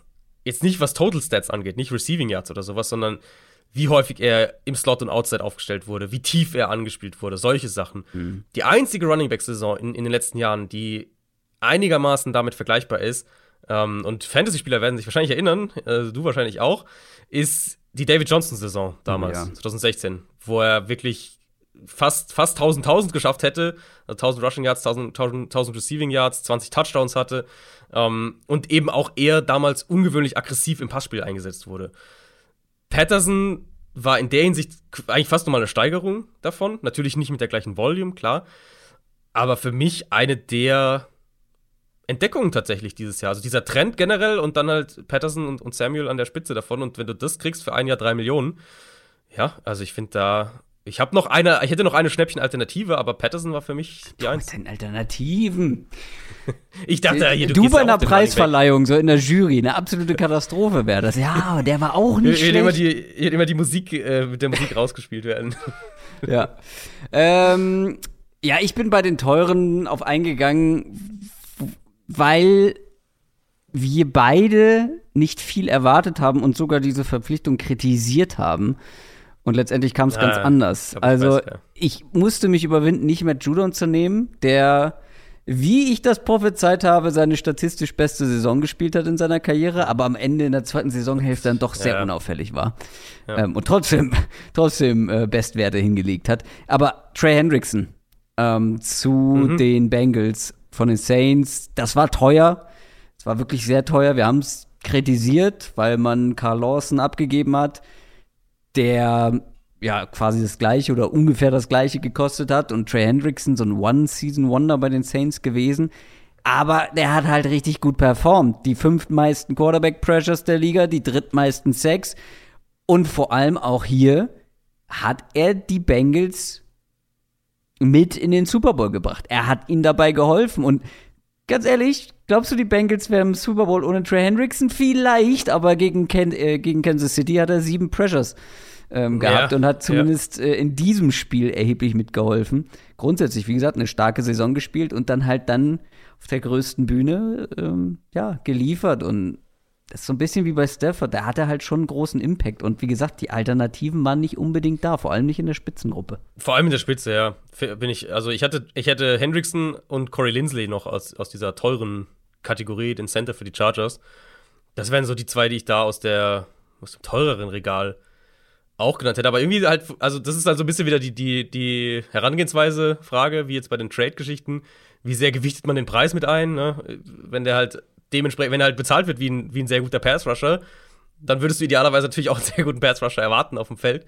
Ähm, aber du hast natürlich völlig recht, dass wir es gerade bei Hendrickson beide nicht erwartet haben. Deine Alternative? Darf ich sie sagen? Dann, naja, kurz. Dann, äh, kurz. äh, Devondre Campbell, der, der Linebacker für die mhm. Packers. Ein Jahr, zwei Millionen, war ja ewig auch noch auf dem Markt. Ich glaube, im Juni hat der, hat der unterschrieben. Und ähm, ich weiß noch, dass wir damals gesagt haben, dass Campbell eigentlich direkt der beste Linebacker in Green Bay ist, was damals natürlich eher eine Aussage über den Linebacker-Room war, als, als über Devondre mm, Campbell. Mm. Aber hatte halt dann eine wirklich gute Saison. In dieser Defense, die super zu ihm passt, wo er seine Reichweite ausspielen kann mit den ganzen leichten Boxes und, und das halt umgekehrt die Defense auch von ihm braucht. Ähm, bin ich sehr gespannt, wie der Markt jetzt aussieht. Ob die Teams das dann mehr als so einen einmaligen Ausreißer sehen oder ob sie halt sagen, während ja mehr Defenses auch schematisch in diese Richtung gehen, ähm, ob sie dann sagen, ey, in dem Scheme kann der diese, diese High-End-Linebacker-Rolle wirklich spielen und dann sieht der Markt natürlich ganz anders aus. Größter Draft-Stil des letzten Drafts. Da darfst du jetzt auf jeden Fall mal anfangen, weil da bin ich mir ziemlich sicher, dass du nicht meine Wahl genommen hast.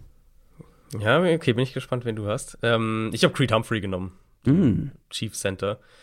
Ganz am Ende der zweiten Runde, 63, äh, Pick 63 overall. Ähm, und in dem Fall kann ich ja tatsächlich auch sagen, jetzt habe ich Donald, habe ich mal einen Treffer gehabt, hier hatte ich jetzt auch mal einen Treffer. Äh, Creed Humphrey, dass der so spät gegangen ist, habe ich überhaupt nicht verstanden. Ich hatte den, äh, ich glaube, Top 35 auf meinem Board. Ähm, dass er der dritte Center erst war, der vom Board gegangen ist, habe ich auch nicht verstanden. Und natürlich, dass er so einschlägt, habe ich nicht erwartet. Der war ja mhm. legit ein Top 3 Center in der NFL dieses Jahr. Und man kann argumentieren, dass er der Beste war. Ich hatte ihn als meinen All-Pro-Center in meinem All-Pro-Team. Ähm, einfach diese diese Körperkontrolle in Kombination mit der Physis, das ist schon der Wahnsinn. Und das gibt dir, ja. zum einen gibt es dir wahnsinnig viele Möglichkeiten im Run-Game, aber er wurde ja auch in Pass Protection echt kaum, kaum geschlagen. Und das war, das war ein absoluter Home Run-Pick für Kansas City und für die Chiefs ja wirklich der krasseste Part, dass die, dass die zwei Rookie-O-Liner dieses Jahr hatten, die beide außerhalb der Top 60 gepickt wurden, beide gestartet haben und beide einfach wie langjährige Starter jetzt für dieses Team aussehen. Trey Smith, der Guard, den sie in der sechsten Runde mhm. gedraftet haben, war der andere. Ähm, also da, das ist so ein Draft für Kansas City, wo du, glaube ich, noch in, in ein paar Jahren drauf schaust und sagst, das war so ein, so ein Draft, der uns einfach mehrere ähm, Starter-Building-Blocks für die Offensive Line beschert hat. Und, ja, und, und ausgerechnet die Positionsgruppe, die halt richtig. am Ende der letzten Saison so im Fokus richtig. stand. Ne? Und wo, genau, genau, und wo sie ja auch in der Offseason selbst dann den Fokus noch mehr drauf gerichtet haben ja. mit, mit, ihrer, mit ihrem Umbruch. Ähm, und Humphrey halt, wie, also wenn du an 63 im Draft einen ein Spieler draftest, der also man kann gut argumentieren, der Beste auf seiner Position war in seiner Rookie-Saison ähm, in der NFL, dann gehört es für mich sehr weit nach oben. Ich lege da noch einen drauf. Ich habe nämlich einen ähm, Starter eines Teams, der in den 190ern, ich weiß jetzt nicht mehr genau, welche uh. Zahl, aber er war ein Sechstrunden-Pick. Äh, und wenn der fit war, dann war er der gesetzte Starter in seinem Team und ein Team, das ein paar Plays vom Super Bowl entfernt war. Ah, Elijah Mitchell. Weiß, ja. ja, sehr gut. Running Back der 49ers.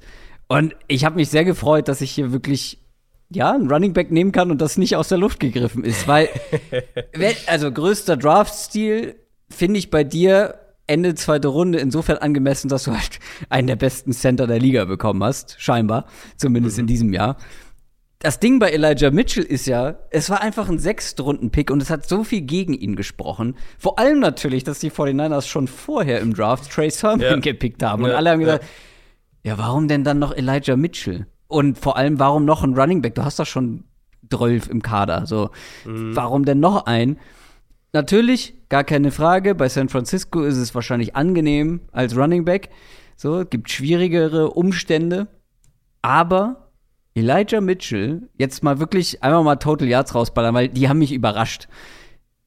Die sechstmeisten Rushing Yards der Saison mit 14 Spielen. Das sind mehr als Ezekiel Elliott in 18 Spielen gemacht hat, wenn wir die Wildcard-Runde noch mit, mitrechnen. Die fünftmeisten Yards nach Kontakt. Der war mit Abstand, wie ich finde, der explosivste und dynamischste mhm. Running Back bei den 49ers und das will halt schon was heißen. Gut, ähm, Mostert hat sich ja wieder verletzt, aber trotzdem, der hat, also das ist der Draft-Pick, der mich am positivsten überrascht hat und deswegen für mich der größte Draft-Stil. Ja, vom Stil, also ich finde Stil vor allem halt von der Runde her ist natürlich völlig, ja. völlig, völlig gerechtfertigt. Der ist ich nach einem Kenny Golliday vom Bord gegangen. Äh, nee, Kenny Golliday. Kenny Gainwell. Gainwell meinst du, ja. ja, ja, ja. Ähm, ich weiß auch noch, dass ich damals gesagt habe, und das haben wir vor den Niners-Fans dann nämlich später wieder in die Timeline, weil ich habe es natürlich vergessen, aber das haben wir vor den Niners-Fans dann in die Timeline äh, gespült, ähm, dass ich der Meinung bin, Mitchell ist eigentlich der bessere Fit als Trey Sermon. Und ich hatte, also ich habe den mhm, Sermon-Pick nicht verstanden, sozusagen. Ja, das stimmt. Ähm, und, und Mitchell fand ich halt, passt halt super da rein. Und deswegen äh, freut es mich natürlich auch, dass der, weil ich den auch eigentlich ganz cool fand auf Tape. Jetzt auch für die späten Runden schon. Also ich hatte jetzt nicht irgendwie in der Drittrunden Grade oder sowas, aber ähm, der hat halt die perfekte Situation gefunden und ja. hat dann auch Kapital draus geschlagen. Amon Ross St. Brown wäre meine Honorable Mention, einfach nur um ihn hier mal zu erwähnen, weil er war jetzt war auch nicht gerade früh. Hä? Tatsächlich meine Nummer zwei. Ja, ich, hätte ich, wenn du aus irgendeinem Grund Creed Humphrey genommen hättest, ähm, womit ich ja, nicht gut. gerechnet habe. Aber, aber, ich als O-Line-Experte neuerdings, gerade bei eben. dem Draft, ja. Das stimmt ja, natürlich, ja. Ähm, dann wäre St. Brown meine Nummer zwei gewesen, als 112. Pick. Und der war halt wirklich. Die zweite Saisonhälfte dann, war richtig. Genau, zweite Saisonhälfte. Ähm, wirklich, also auch gerade aus dem Slot heraus, Platz 9 in Targets habe ich noch nachgeschaut. Platz 15 Yards pro Catch, Platz 15 in, in Yards pro gelaufener Route. Ähm, also das sieht nach einem klaren, langjährigen Starter aus für die Lions. Und wenn du den in der vierten Runde findest, auf einer Value Position wie Wide Receiver oder Slot Receiver, absolut, dann, dann geht der, fällt der da auch mit rein. Größte Rookie-Enttäuschung. Welchen Quarterback nimmst du? ja, also, ich, meine, ich muss natürlich immer eine Enttäuschung ein bisschen mit Vorsicht herangehen. Also nicht, dass jetzt jemand sagt, Enttäuschung ist gleich Draft-Bust, weil wir halt nach einem ja, man Jahr. Kann aber trotzdem schon nach einem Jahr enttäuscht genau, sein. Genau. Und ich habe vier zur Auswahl. Ähm, also ich fand es tatsächlich einigermaßen schwierig, weil die Top 15 jetzt abgesehen von den Quarterbacks war ja sehr stark. Also es kommt, finde ich, fast nur die Quarterbacks in Frage. Ich habe Zach Wilson genommen. Hm, ich habe in erster Linie halt drauf geschaut, bei wem ich mehr erwartet hätte, wo ich auch sage, dass die Umstände das vielleicht ein bisschen mehr hergegeben hätten. Ähm, also Trevor oh, Lawrence war auch nicht gut. Ne, Trevor Lawrence war auch nicht gut, nicht ja. falsch verstehen. Aber, sehr aber ich fand ihn so einen besser. alles weggebrochen. Ich, ja, Receiver-mäßig dann im Laufe der Saison. Ja, Und zwischenzeitlich auch O-Line. Aber die O-Line war ja trotzdem, also die, die Situation, die Receiver, Receiver plus O-Line-Situation war ja nicht schlechter als das in Jacksonville. Und vor allem finde ich halt die. Aber ich habe von Trevor halt Lawrence mehr erwartet. Gerade im ersten Jahr. Das ist fair, Von Zach ja. Wilson im ersten Jahr vor allem auch noch nicht so viel. Allgemein. Das ist fair. Ich, ich, würde, ich würde halt dagegen halten, ähm, dass wir. Oder wie die Offense aussah, als halt ein Mike White zum Beispiel gespielt hat bei den Jets. Ja. Wo ich dann halt sage, also Mike White ist jetzt auch nicht, äh, na, ähm, nicht der Maßstab. Und ich finde, Wilson hat, also Wilson hat in meinen Augen halt nochmal eine ganze Stufe verloren, mehr verloren gewirkt, wenn man so will. Ähm, er war dann ein bisschen stabiler nach der Verletzung, letztes Saisondrittel, das war dann ein bisschen besser ich fand halt bei Lawrence, also die Diskussion ist ja zwischen den beiden, oder? Lawrence und, und, und Wilson. Also, also okay, okay, ich finde, du kannst für vier Quarterbacks aus der ersten Runde einen Case dafür machen, warum sie hier diesen Award gewinnen sollten. Okay, okay, dann, dann würde ich die, den Vergleich kurz fertig machen, dann kannst ja. du äh, über die anderen sprechen, weil für mich kommen die anderen eigentlich nicht so wirklich in Frage, aber ähm, also bei Lawrence kam ich, als ich jetzt seine Saison auch noch mal ein bisschen angeschaut habe, immer wieder drauf zurück, dass zum einen die High-End-Plays da waren und man das Potenzial immer wieder gesehen hat und dann eben auch, dass die Total Stats deutlich besser aussehen würden, wenn der nicht in so einer miesen Offense gespielt hätte und, und dass die Probleme, wenn wir spezifisch auf ihn schauen, dann eben auch, so wieder, wenn wir auf das Thema Erwartung kommen, die Sachen waren, die ich vor dem Draft auch angesprochen hatte. Das Lesen der Mitte des Feldes, was er bei Clemson einfach nicht so oft machen musste und nicht in dem Ausmaß machen musste. Ähm, und dann eben auch diese Aggressivität als Passer, die dann gerade als Rookie auch mal zu mehr Fehlern in die andere Richtung führen kann ich fand, also die waren beide nicht gut, so, und das ist auch okay, wenn ein Rookie-Quarterback, der zu einem schlechten Team kommt, nicht gut ist, alles, alles gut. Aber ich fand, Wilson hat noch mal, bei Wilson gehe ich aus der Saison und denke so, habe mehr Zweifel dran, dass er die langfristige Lösung ist, als bei Lawrence. Ja, kann ich, kann ich auch nachvollziehen. Wie gesagt, ich finde, für beide kann man einen Case machen. Von Lawrence erwartest du mehr, von Zach Wilson bist du trotzdem enttäuscht, auch wenn man keine Wunder erwartet hat. Bei Justin Fields ja aber auch irgendwo genauso. Du hast keine Wunder erwartet, aber es war trotzdem noch weniger als das. Das Ding ist, Trey Lance, also wir müssen uns noch mal zurückversetzen in vor, der, vor die Saison. Und ich habe für solche Folgen gucke ich mir dann immer noch mal Notizen an. Von zum Beispiel den Mailback, den wir direkt vor der Saison gemacht haben, oder unserer Prediction-Folge. Und ich weiß, dass ich irgendwo, ich glaube in einem Mailback, war die Frage, was könnte die größte Überraschung werden oder wer könnte überraschen. Und ich habe gesagt, Jimmy Garoppolo, wenn er durchspielt oder wenn er die Saison für die 49ers beendet und Trey Lance hinter sich ja. behält.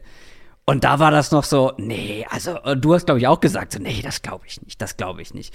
Mhm. Ähm, ich bin enttäuscht von Trey Lance, weil ich hätte, also auch wenn ich gesagt habe, das wäre eine große Überraschung und ich will es nicht ausschließen, dass Garoppolo am Ende durchspielt, sozusagen ich hätte schon erwartet, dass Trey Lance, wenn er die Chance bekommt, sich diese Chance auch nimmt und den Posten nicht wieder hergibt.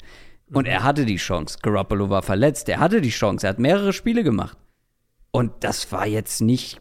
Also am Ende waren wir uns einig, dass es besser ist für die 49ers, um das meiste aus dieser Saison herauszuholen, Garoppolo spielen zu lassen. Natürlich kann man es kritisieren, dass er erst zu spät reinkam und dann auch nur so kurz, aber er hat uns ja jetzt nicht vom Hocker gehauen. Und ich bin, also alle von denen, von den enttäuschenden Quarterbacks, bis auf Trey Lance, haben alle ziemlich viel gespielt. Nicht besonders gut, aber Trey Lance hat halt nicht mal gespielt. So, und deswegen bin ich schon von ihm enttäuscht. Ich würde halt hier, also, äh, na, ich komme, ich sage nicht zu viel zu den Niners, weil da komme ich später noch drauf.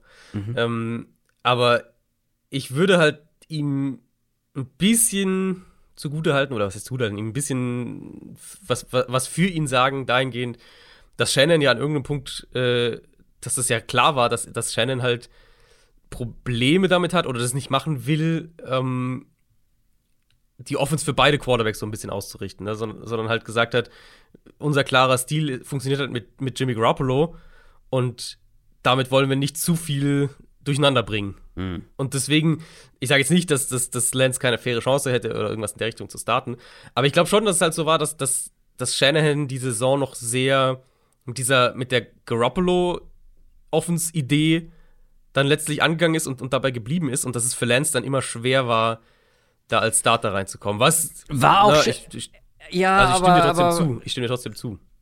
Äh, ich meine, ein, jetzt fällt mir mal wieder der Name nicht ein. Ähm, ein Quarterback, der für Garoppolo gespielt hat, als Garoppolo verletzt war äh, und aussah wie einer der besten Quarterbacks der Liga für einen kurzen Zeitraum. Es ist halt immer Nick noch. Mullins? Ja, genau, Nick Mullins. es ist halt immer noch die Shanahan Offense und ähm, natürlich können wir Trey Lance insofern in Schutz nehmen mit dem, was du gesagt hast, aber gleichzeitig sagen wir bei Trevor Lawrence und Zach Wilson, die Umstände waren halt definitiv nicht besser als äh, bei den 49ers. So, ne? Das also, ist fair, ja. Es das gibt kaum fair. bessere Umstände ja für einen Quarterback und ja, ich bitte, von all, wie gesagt, alle vier finde ich ähm, kommen hier in Frage. Honorable ja. Mention, ganz zum Schluss, ganz kurz, Terrace Marshall, Wide Receiver der Panthers. Ich mhm. habe sehr viel erwartet. Preseason ja. war stark, Saisonbeginn war okay und zweite Saisonhälfte war der Typ nicht mehr existent. Große Enttäuschung. Ja, nee, das ist absolut fair. Hatte ich auch deutlich mehr erwartet. Ähm, ja. ja, und die Quarterback-Sache ist halt spannendes Thema und es wird logischerweise auch ein Thema für nächstes Jahr sein, weil die werden alle, denke ich, alle starten bei ihrem Team in der kommenden Saison. Ja. Ähm, und das war ja schon eine brutal gehypte Klasse, muss man ganz klar sagen. Und ja nicht nur gehypt im Sinne von heiße Luft, sondern wir saßen ja auch hier vor einem, ja, vor einem knappen Jahr und äh, als wir dann in den Draft-Folgen waren und haben gesagt, ähm, ja, das ist halt eine wirklich starke Klasse und da gibt es wirklich gut und, und auch für eine, verschiedene, wenn du das suchst, dann findest du das und wenn du das suchst, dann findest du das. Also die Klasse war ja nicht künstlich stark gemacht, sondern die sah ja wirklich gut aus. Ja, ja das ist da, ja auch noch nicht, also da darf man Genau, ja aber da bin ich einfach gespannt, genau, da bin ich einfach gespannt zu sehen, wie die, ähm, wie die Entwicklung aussieht bei denen und wer dann letztlich davon sich als Starter festsetzt und, und wer halt nicht, weil alle werden sich nicht als Starter durchsetzen. So, wir müssen mal einen Gang höher schalten. Wir kommen jetzt zum Most Improved Player das ist immer, das war schwierig, ähm, weil bei den viel oder bei vielen, an die man so denkt, die man irgendwie im Kopf hat, da sagt man, naja, aber die Umstände wurden auch deutlich besser für diesen Spieler. Es hängt hab, meistens zusammen, ja. Ja, es hängt meistens zusammen. Ähm, ich habe hier tatsächlich zwei, deswegen kannst du gerne dir einen aussuchen und ich entscheide mich danach. Vielleicht, ich glaube, du nimmst einen von den beiden, deswegen hau mal raus. Also ich hätte hier natürlich auch über Patterson nachgedacht, aber den habe ich nicht genommen, weil den hatte ich jetzt ja schon erwähnt. Ähm, für mich ist es Jalen Hurts, äh, der sich als hm. Passer einfach nochmal ein gutes Stück gesteigert hat und vor allem auch da mehr, als ich es erwartet habe. Ich meine, er ist immer noch ein gutes Stück weg, das muss man auch klar sagen, aber er hat einen riesen Sprung gemacht, da haben wir auch ein paar Mal drüber gesprochen. Er ist disziplinierter in seinen Mechanics geworden, in seinen Reads, analog auch dann dazu, war gut in der Midrange, wo du in der NFL, in der NFL einfach gut sein musst. Um, ähm, und wie gesagt, es ist jetzt nicht so, dass du dich hinstellst und sagst, ja, safe, Eagles haben ihren Quarterback und fertig. Das Playoff-Spiel gegen Tampa war da ein deutlicher, ein deutlicher Reminder daran. Aber was individuelle Fortschritte von einem Spieler angeht, finde ich, ist es schwer, an, an Jalen Hurts dieses Jahr vorbeizukommen. Finde ich gut, dass du ihn genommen hast. Ich habe aber ähm, jemand anderes noch davor, wo vielleicht der, ja, Most Improved. Das Ding ist halt, doch, ich finde schon. Nicht also, vorher schlecht reden, nicht vorher schlecht reden. Nein, nein, nein, nein, nein. Weil der hat alles, was er bisher gezeigt hat, in den Schatten gestellt mit dieser Saison. Cooper Cup war gut ja, bisher. Sehr gut. Ist aber meine Nummer nicht, zwei. Ist meine Nummer zwei. Aber nicht so gut. Natürlich hat er davon profitiert, dass da jetzt ähm, Stafford den Ball zu ihm wirft und nicht Jared Goff. Aber wie der sein Team, wie der die Rams teilweise gecarried hat. Ich habe mal nachgeguckt mit äh, Postseason inklusive über seine ganze Saison hinweg. Seine Receiving Yards zum bisherigen Bestwert hat er einfach mal verdoppelt. seine Touchdown-Zahl zum bisherigen Bestwert verdoppelt. Yards pro gelaufener Route, das ist ja so ein Stat, den wir immer gerne mal wieder hier droppen, ich vor allem. Ähm, einfach mal ein ganzes Yard weiter oder ja mehr als sein bisheriger Bestwert. Der hat Yards pro Route Run über drei. Und wir sagen, ich habe schon mehrfach gesagt, über drei schaffen die wenigsten über eine ganze Saison. Das hat Julio Jones in seinen besten mhm. Jahren geschafft. Vor allem mit der Volume halt. Genau. Ähm, und Cooper Cup schafft das mit der Volume. Er hat eine bombastische Saison gespielt. Und ganz ehrlich, niemand hätte vor der Saison so was erwartet. Ich Überhaupt nicht, weil ich habe gedacht, dass, dass Woods derjenige sein wird, der von Stafford Stimmt, am ja. meisten profitiert. Gut, der hat sich dann verletzt, aber schon bevor er sich verletzt hat, war es ganz klar Cooper Cup, der mit Stafford einfach scheinbar eine besondere Connection hat. Und das hätte ich niemals erwartet. Für mich war Cooper Cup so ein guter, aber nicht großartiger mhm. Wide Receiver in der NFL. Und jetzt war er literally einfach wahrscheinlich der Beste der ganzen Saison. Ja. Genauso habe ich es mir aufgeschrieben. Also, das wäre meine Alternative gewesen. Mhm. Da bin ich voll auf, auf deiner Linie. Dann kommen wir zur größten Überraschung. Wir haben schon mal über sowohl unsere Überraschungen als auch über Enttäuschungen gesprochen in einer Quick Question. Wir werden noch mal sagen, wen wir da hatten, aber wir klammern diese Teams dann mal aus, weil wir wollen uns ja nicht wiederholen. Also größte Überraschung, da hatte ich oh, weiß ich gar nicht, hatte ich die Eagles? Ja, ich hatte die ich glaub, Eagles. Du hattest die äh, Eagles, ich hatte die Bengals. Ja. Genau, du hattest die Bengals und bei den Bengals war ich Ticken optimistischer. Und bei den Eagles war ich überhaupt nicht optimistisch, sondern sehr skeptisch und beide haben es in die Playoffs geschafft. Das war noch vor den Playoffs und jetzt stehen die Bengals sogar im Super Bowl. Wahrscheinlich werden es mhm. bei mir jetzt auch die Bengals. Aber die nehmen wir nicht. Ich habe sowohl bei Überraschung als auch bei Enttäuschung so ein bisschen um die Ecke gedacht und nicht so das ganz Offensichtlichste genommen, weil es zwei Teams sind. Ja, ich will noch nicht zu viel verraten. Mach mal deine Überraschung.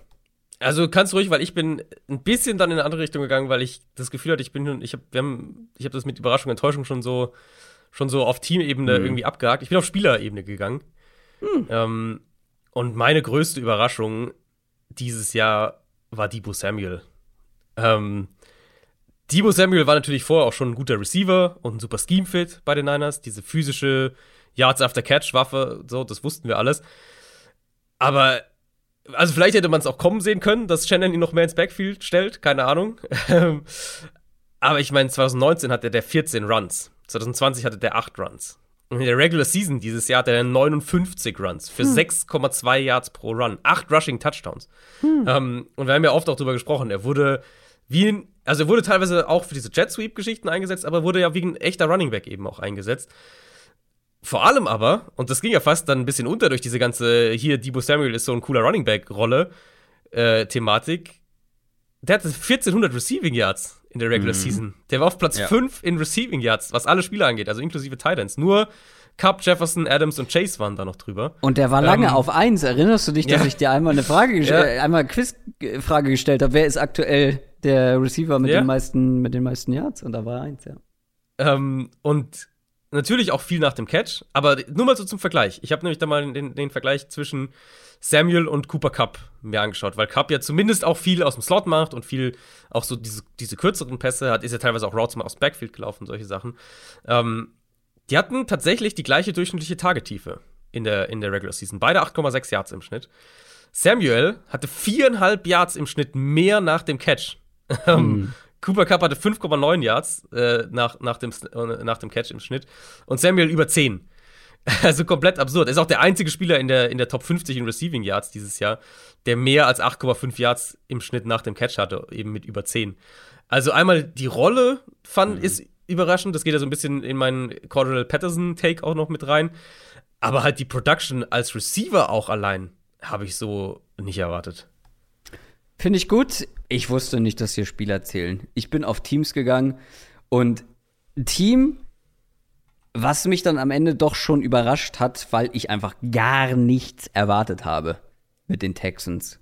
Ich hätte Haus und Hof mm. verwettet, dass die am Ende der Saison definitiv zumindest letzter in ihrer Division werden. Hätte mir vorher jemand gesagt, du, die Texans holen mit der äh, runtergewirtschafteten Truppe äh, vier Siege, ich hätte dagegen gewettet. Die haben die Jaguars doppelt geschlagen, hätte ich dagegen gewettet. Und nicht wenig. Äh, dass sie diese zwei Mega-Upsets dahinlegen, niemals mit gerechnet. Dass Davis Mills gar nicht mal so schlecht gespielt hat ja. oder schlecht spielt, hätte ich auch nicht mit gerechnet. Mhm. Es gab halt viele kleine Überraschungen auf einem sehr, ja, überschaubaren Level, würde ich sagen. Ne? Die Texans waren jetzt keine gute Mannschaft, aber auch hier habe ich noch mal in meine Notizen geguckt. Ich habe nichts von den Texans erwartet. Die hatten, ich habe den einen Sieg gegeben über die ganze Saison und den hatten sie nach einer Woche. Also für mich ist das schon eine große Überraschung. Ähm, die größte sind die Bengals aus Teamsicht, aber äh, die wollte ich hier noch mal mit reinwerfen, weil sie sich wirklich achtbar geschlagen haben. Ja, und wenn man es auf Spielerperspektive drehen würde, dann wäre es ja wahrscheinlich Davis Mills, oder? Also Mills, pff, den hatte ja, also, das, das hätte ja auch keiner erwartet. Dass, also nicht, dass der jetzt irgendwie eine, eine super tolle Saison gespielt hat, aber allein das, was er gemacht hat, hätte ja, glaube ich, keiner erwartet.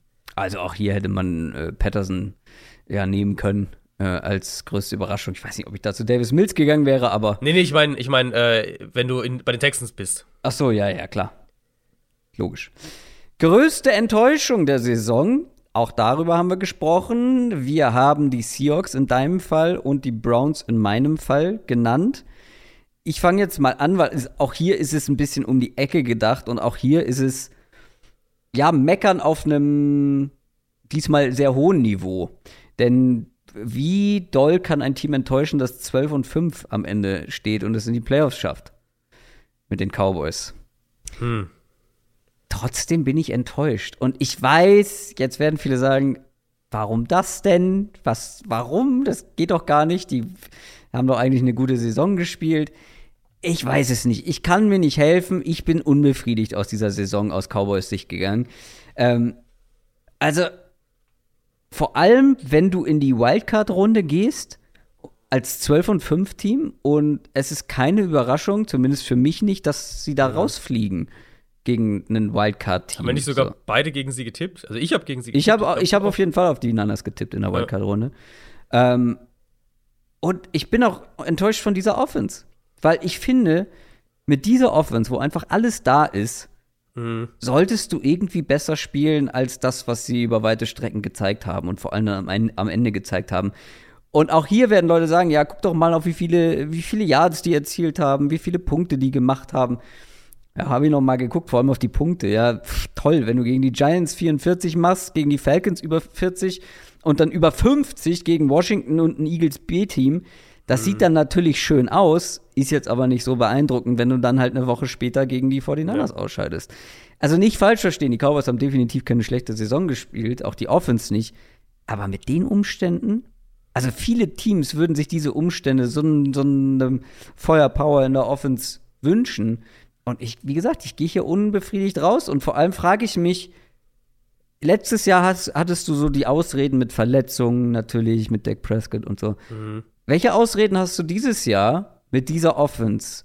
Klar, die Defense hat uns positiv überrascht, aber wir hätten alle das- gedacht, dass die Offense das, der Teil des Teams sein wird, das diese Mannschaft trägt. Und wie willst du besser werden? Weil du hast jetzt eine schwierige Cap-Situation, viele Free Agents. Wie willst du? Also wo siehst du Ja, und das, Raum und das für macht ja echt Verbesserung? fast noch, das macht's ja fast noch schlimmer, oder? Dass die Defense viel besser war, als wir gedacht haben. Ja. Und sie trotzdem halt so, ja. ich will jetzt nicht sagen sang- und klanglos, aber halt verdient in den Playoffs rausfliegen. Ähm, nee, und bin ich auch voll bei dir. Und, und wenn man, ich finde, wenn du auch auf den Schedule von den schaust, von den Cowboys, da sind nicht viele, da sind nicht viele eindrucksvolle Siege dabei. Also, ja, und vor allem, wenn es dann mal ein Top-Team äh, gab, dann haben sie meistens verloren. Genau, das, genau, das meine ich ja. Patriots vielleicht wahrscheinlich am ehesten. Ähm, Vikings haben sie ja damals mit, mit dem Backup-Quarterback geschlagen, also Cowboys mit dem Backup-Quarterback. Ähm, aber, also, die haben jetzt, die haben eigentlich, die meisten gegen stärkere Gegner waren entweder super eng oder sie haben es halt verloren. Äh, Kansas City haben sie verloren, Arizona haben sie verloren, gut, Tampa, Woche 1 haben sie verloren. Ähm, ich bin voll bei dir. Das Team sollte, das sollte eigentlich vom, vom, vom Potenzial her ein äh, Titelanwärter sein. Und das waren sie einfach nicht. Und ich finde, Nee. abgesehen von einem kurzen Stretch in der Saison, hatte man auch einfach nie den Eindruck, dass sie das werden. Was ist denn deine Enttäuschung der Saison? Bist du hier auch auf Spieler gegangen? Äh, ich, hätte, ich hätte beides zur Auswahl, aber ich, ich nehme den Spieler, weil ich finde, Ja, du solltest schon, äh, da solltest du schon um, ja, gleich sein zu deiner äh, Überraschung. Wenn du da einen Spieler genommen hast, musst Ja, du genau, auch einen genau. Spieler nehmen. Genau. Ähm, und ich möchte nur vorweg sagen, dass, es, dass, ich da, dass die Diskussion im, in Nuancen Oh, oh. stattfinden muss. Oh, oh. Ich habe Lamar Jackson genommen. Ähm, Und es Aha. gibt natürlich Punkte, die man hier zu seiner Verteidigung anbringen kann und muss. Er hat dann auch angeschlagen gespielt irgendwann. Wir haben über diese Passing Designs, das ganze Passing Konzept gesprochen, dass es super roh und simpel ist bei Baltimore. Ähm, Verletzungen waren generell natürlich das Thema dieser Ravens-Saison. Aber ich glaube, es ist trotzdem fair, wenn man sagt, dass Lamar Jackson als Passer eine ziemlich enttäuschende Saison hatte. Er hatte dieses kurze Hoch relativ früh und das war halt auch gegen Detroit und gegen die Colts und das war's dann eigentlich auch. Denver vielleicht kann man noch mit dazu nehmen, aber das war's eigentlich auch so ziemlich. Und zweite Saisonhälfte war dann teilweise echt hässlich und für einen Spieler von seinem Kaliber und wenn ich überlege, was erwarte ich von ihm, welche Erwartungen hatte ich vor Saisonstart, was, was erwarte ich generell von einem High-End-Quarterback, oder ist er für mich halt eigentlich ein High-End-Quarterback? Ähm, was erwarte ich von dem, wenn die Umstände mal nicht so gut sind? Dann war er da halt doch deutlich drunter. Äh, und, und natürlich kann er mal ein schlechtes Spiel mit dabei sein. Das ist ja überhaupt nicht der Punkt. Aber bei Jackson waren es dieses Jahr eher zwei, drei gute Spiele und der Rest war durchwachsen oder drunter. Und das wird natürlich jetzt ein, ein Thema auch sein die nächsten Wochen, weil es immer noch um den Vertrag geht bei ihm. Ähm, da bin ich gespannt, wie da die, die Dynamiken sich entwickeln. Ich bin ein riesiger Lamar Jackson-Fan und das bleibe ich auch. Aber wenn ich, selbst wenn ich die Umstände mit einberechne, die Situationen mit einberechne, hat der, finde ich, einfach eine relativ enttäuschende Saison gespielt. Du rennst da bei mir ja tatsächlich offene Türen ein. Ähm, also, ich weiß nicht, irgendwann im Laufe der Saison habe ich schon mal gesagt, so, das ist, er spielt nicht so, wie er das mal gezeigt Mhm. hat. Und Ja. ich bin mal gespannt, wie, wie er sich dann auch entwickelt. Ne? Also, äh, wichtiges glaub, Jahr, glaube ich, dann auch nächstes Jahr für ihn. Total. Ja, vor allem könnte es ja, es könnte ja ein, ein richtiges äh, Make-or-Break-Jahr werden, falls die nicht verlängern und er unter der 50-Year-Option in die kommende Saison geht. Ähm, Dann haben wir echt so High Stakes. Dann kommen wir zur goldenen Perspektive. Welches Team ist für die nächsten drei Jahre am besten aufgestellt? Ähm, fang du mal an. Also, man kann das aus verschiedenen Perspektiven angehen, wahrscheinlich. Die Eagles sind das spannendste Team, finde ich, für die nächsten zwei bis drei Jahre mit den Picks und dem Cap Space. Aber natürlich werden auch da nicht alle diese Picks Treffer sein. Und ähm, wir haben eben über Jalen Hurts kurz gesprochen. Ja, Fortschritt ja, aber bin ich mir sicher, dass er der Franchise-Quarterback ist? Nein. Deswegen musst du, glaube ich, für die nächsten, wenn wir für die nächsten drei Jahre von dem, von dem Fenster sprechen, musst du ein Team nehmen, wo der Quarterback auf jeden Fall da ist, mit dem du jetzt oben angreifen kannst, das aber immer noch Cap Space hat um, und, und, und Draft-Munition, um sich zu verbessern. Und das generell aber auf der anderen Seite auch schon einen Kern an Spielern hat, auf dem du jetzt aufbauen kannst und dann ein, ein Titelfenster konkret öffnen kannst. Ja, so Ähm, ist es bei meinem äh, Award-Gewinner auf jeden Fall. Ich bin gespannt. also ich bin mit der Prämisse, ich finde, es gibt nur zwei Teams, die in Frage kommen. Ich werde das zweite jetzt nicht nennen, weil vielleicht ist es deins. Äh, ich bin bei den Chargers gelandet. Das ist ähm, mein Team. Das weißt du doch, dass das mein Team ist. also gut, da sag ich, die, die Bengals wären halt die Alternative. Ja, ähnliche Situation. Ich auch als Alternative. Ähm, Herbert ist dieser Franchise Quarterback, da habe ich wenig ja. Zweifel. Die werden knapp, die haben knapp 60 Millionen Dollar an Cap Space. Bengals in ganz ähnlichen Kategorien da auch. Ähm, sie haben ihre Picks in, den, in, den, in jeder Runde. Und klar, die Baustellen sind halt offensichtlich, aber das ist ja bei, bei beiden Teams im Prinzip. Ähm, Bengals und Chargers. Bei den Bengals weiß jeder Mensch, dass der, dass sie in die, in die Offensive Line investieren müssen. Und bei den Chargers weiß jeder Mensch, dass sie in die Defensive Line investieren müssen. Mhm. Ähm, und dann kommen noch so, na, Wide Receiver werden sie wahrscheinlich was machen müssen, je nachdem, was mit Mike Williams passiert. Aber, äh, also für mich, ich bin letztlich, letztlich kommen für mich nur die zwei Teams ja. irgendwie in Frage. Und alles andere äh, ist dann halt entweder so Chiefs Bills, klar, die werden auch Favoriten sein die nächsten drei Jahre. Aber da werden halt auch die Verträge von den Quarterbacks dann jetzt auf, in absehbarer Zeit sehr, sehr teuer.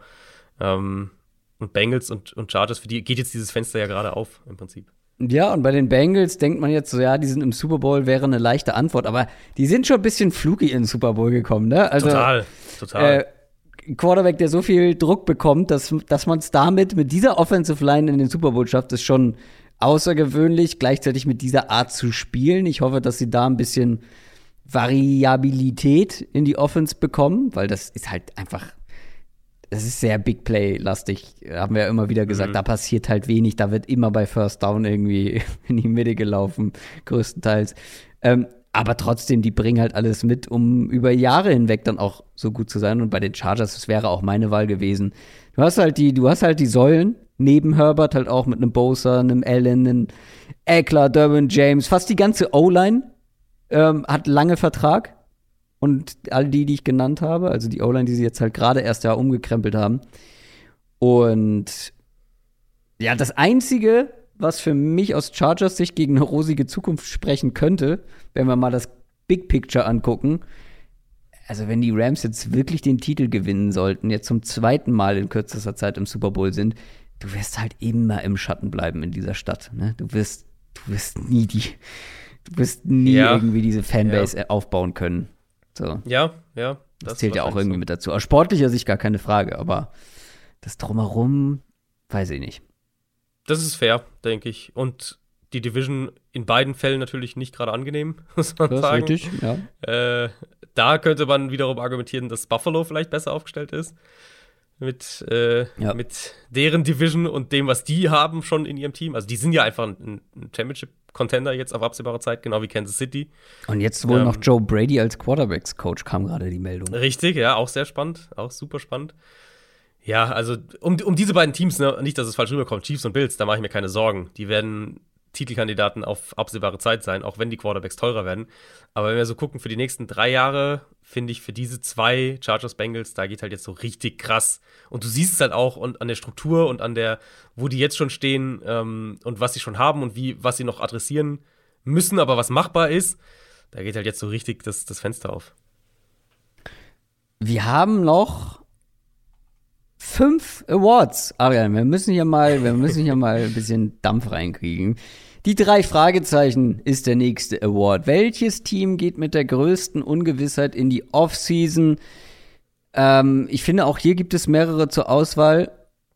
Ich leg mal vor mit einem Team, wo ich ganz fett drüber stehen habe. Ja, und jetzt die Saints. Ja, Weil, ist auch meine Eins. Also, wo steht man denn da jetzt? Ohne Quarterback, ohne Head Coach, ohne Cap Space. Stand jetzt für nächste Saison äh, ist man 76 Millionen Euro, nee, nicht Euro, Dollar, Dollar drüber. Ja. ja. Taron Armstead, ähm, wichtiger Part in, in, dieser Mannschaft, der, der mhm. Offensive Tackle, ist Free Agent. Äh, also äh, da ist überhaupt die Frage, wo man anfangen soll. Das ist ja ein mhm. riesiges, ein riesiges Fragezeichen. Und wenn dieser Award drei Fragezeichen heißt bei uns, dann kommen für mich nur die Saints in Frage. Ja, ist, also muss so sein. Ich habe es auch äh, 76 Millionen Dollar über dem Cap, kein Quarterback, kein Head Coach. Viel mehr Fragezeichen ja. kannst du nicht haben. Ich würde Marcus Williams auch noch erwähnen bei den Free Agents. Stimmt. Das ist dann quasi der, das defensive Gegenstück. Ja, äh, also mehr Fragezeichen als das geht eigentlich nicht. Ich habe Tampa hätte ich als Nummer zwei noch als Alternative gehabt. Ich habe die Seahawks als zwei. Ja, auch spannend. Ähm, einfach mit, mit dem Brady-Rücktritt halt, äh, wen die da holen, wer, ja. wer der Quarterback ist, den, weil ich habe es ja in der Brady-Folge gesagt, dann haben wir bis auf die Bucks auch noch geschaut. Kann mir nicht vorstellen, dass Bruce Arians mit knapp 70 irgendwie in einen Rebuild geht oder das in der Richtung macht. Ja. Deswegen würde ich glaube, also Rookie kann man glaube ich ausschließen und vielleicht wird es dann so ein Bridgewater-Typ, weiß ich nicht. Ähm, plus natürlich auch da die, die kritischen Free Agents, Godwin, Jensen, Sue, äh, Fournette, Davis, Kappa, Whitehead, Gronk wird wahrscheinlich auch Schluss machen. Das sind alles Starter. Ähm, also da ist schon auch eine Bandbreite drin. Pete Carroll ist auch 70. Gut, die haben ihren Quarterback, aber die waren schlecht letztes Jahr. Ja, und da wird es natürlich auch äh, Diskussionen geben, ob sie den Quarterback noch, also, ne, wissen wir alle, dass wir bis Mitte März ähm, drüber sprechen werden. Wie bei den Packers natürlich auch. Äh, das wäre auch so ein Kandidat gewesen, was mit dem Quarterback passiert. Der Takeaway. Ich glaube, das können wir ein bisschen kürzer halten. Der größte Takeaway für uns, den wir aus dieser Saison mitnehmen, für mich ist es ganz einfach. Ich bin ja jetzt nicht groß kreativ geworden, tatsächlich. Äh, für mich ist es einfach, dass ein neues Zeitalter in der NFL anbricht. Jetzt mit dem Ende der Karriere von Tom Brady, Big Ben, Rivers ist, äh, ist weg, Breeze ist weg, diese ganzen ja, legendären älteren Quarterbacks sind gegangen. Aber wir haben halt auch gerade gesehen, dass die die neue Generation halt sowas von in den Startlöchern steht. Mit mhm. Burrow, der jetzt ähm, im Super Bowl steht, mit Mahomes, der Josh Allen rausgehauen hat in einem epischen Battle, der gegen Burrow verloren hat, Herbert nicht zu vergessen. Alle AFC übrigens. Ähm, aber das ja. ist so die neue Generation. Das ist, ist, ist echt krass. Da, da gab es ja auch so ein paar Grafiken jetzt und halt den einzigen NFC-Quarterback, der dann irgendwie damit auftaucht, ist Kyler Murray. Ja, also gut, diese, fair. Diese junge Quarterback-Ding. Ja. Äh, das, das Gewicht ist schon krass im Moment Richtung AFC. Äh, aber was ich damit sagen will, ist, mein Takeaway ist, die, die NFL ist in sehr guten Händen mit diesen Quarterbacks.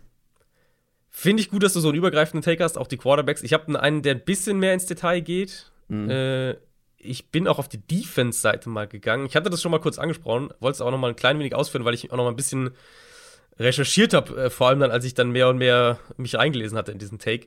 Ähm, ich glaube, dass wir halt analog zu den Offense-Entwicklungen Defense auch anders denken müssen in, in absehbarer Zeit. Und ich habe mal geschaut, welche Defenses dieses Jahr Top 10 in Dropback Success Rate und in Rush Success Rate waren. Also im Prinzip, welche Defenses nach Expected Points Added in beiden Bereichen konstant gut waren. Also zum Beispiel Arizona war eine, nach EPA pro Play eine Top 5 Defense, aber halt, weil sie so krass von, von den defensiven Big Plays gelebt haben.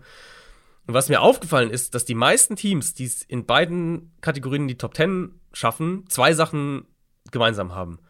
Ähm, eine starke Defensive Line und gutes Safety Play.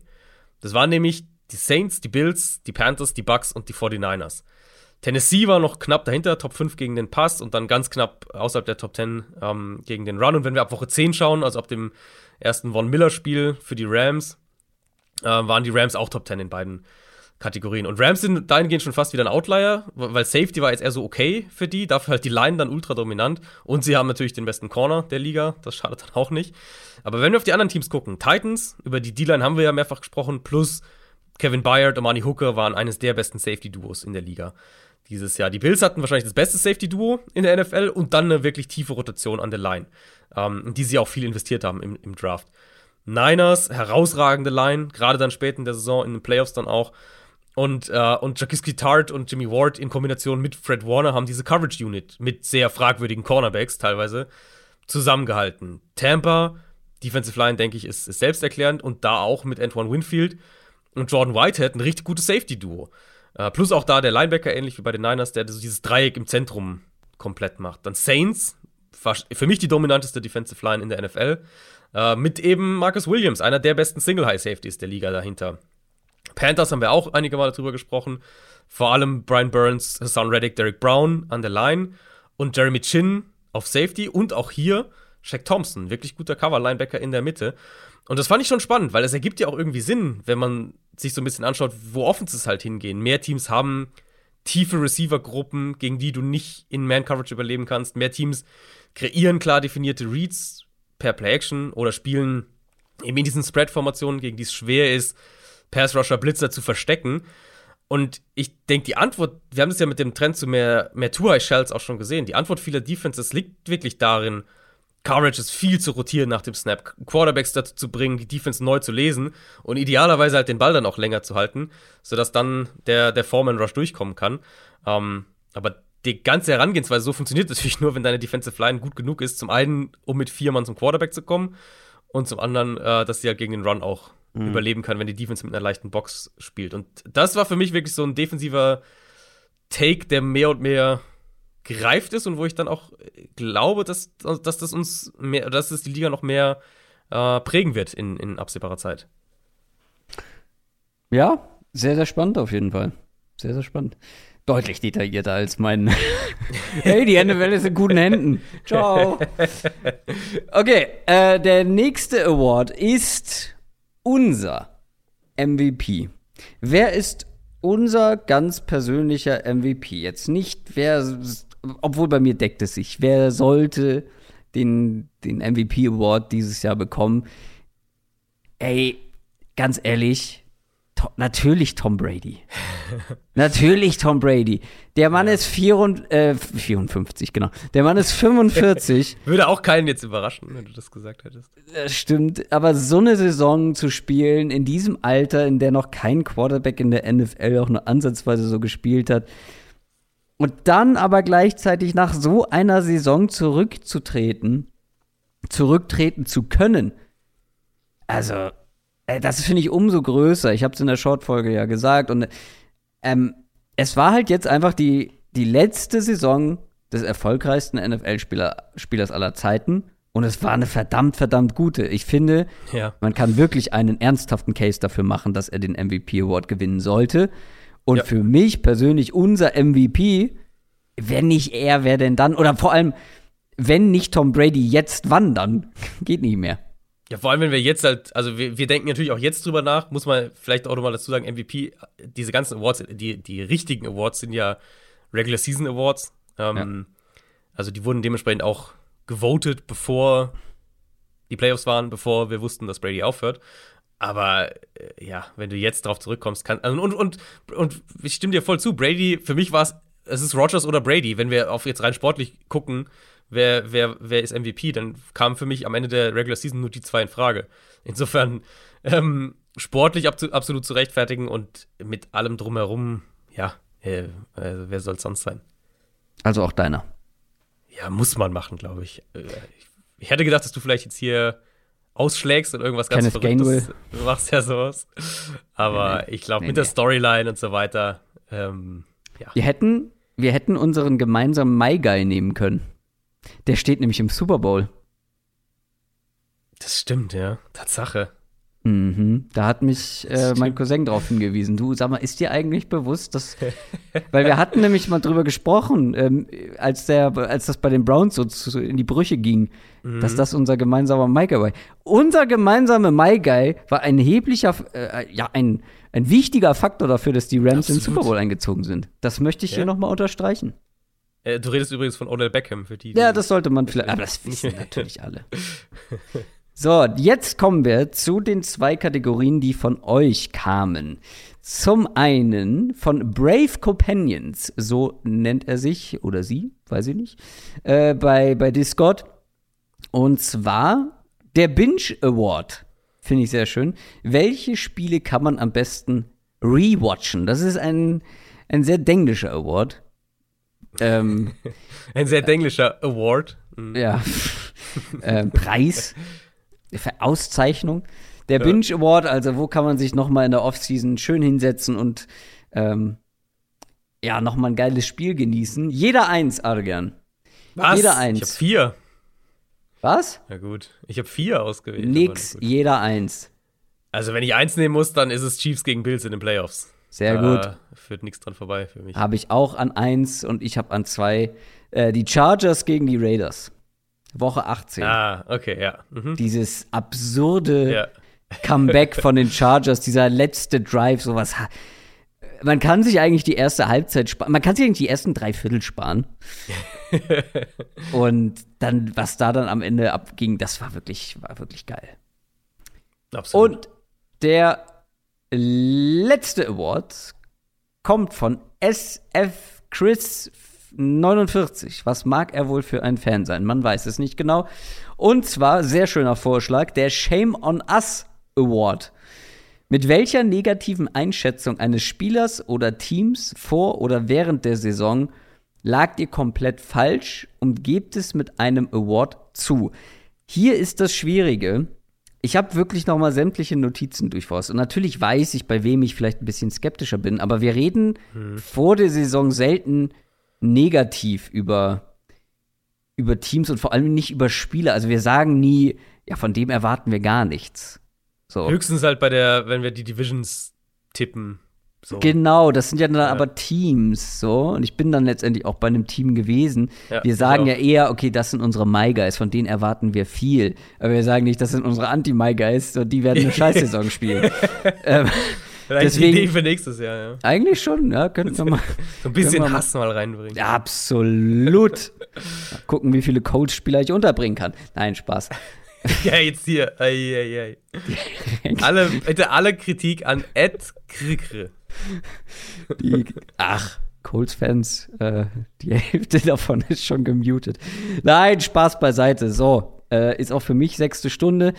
Und zwar habe ich mich für die Raiders entschieden, weil ich mich bei den Raiders und den mhm. Raiders-Fans ein bisschen entschuldigen muss. Wobei ich eigentlich überhaupt nichts bereue. Ich bereue nichts. Die beste, die beste Entschuldigung. Ja, ich muss mich entschuldigen. Ich bereue nichts. Ich bereue eigentlich überhaupt nichts, aber ich muss halt natürlich ehrlich und reflektiert zugeben, dass ich sie mhm. von Anfang bis Ende unterschätzt habe. Also, ich habe da nämlich habe ich eine Notiz gefunden und zwar im Mailback. Und zwar war da die Frage, wer könnte 2022 die Falcons-Rolle einnehmen? Also, man pickt überraschenderweise in den Top 5. Da habe ich die Raiders genannt. Ja, gut, die picken nicht in den Top 5, die waren in den Playoffs. Und ich war wirklich, ich habe es wirklich als Szenario gesehen, dass die Raiders echt eine richtig miese Saison auch spielen. Mhm. Da haben wir auch viel diskutiert, das weiß ich noch, weil ich war ja. bei den Raiders gut, ich war bei den Broncos eher auf der skeptischen Seite und bei den Raiders eher ja. positiver. Und ich bei mir war es genau umgedreht. Ja. Und ähm, ja, also von Anfang bis Ende. Ich habe sie vor der Saison offensichtlich unterschätzt. Ich habe sie nach dem guten Saisonstart klein geredet.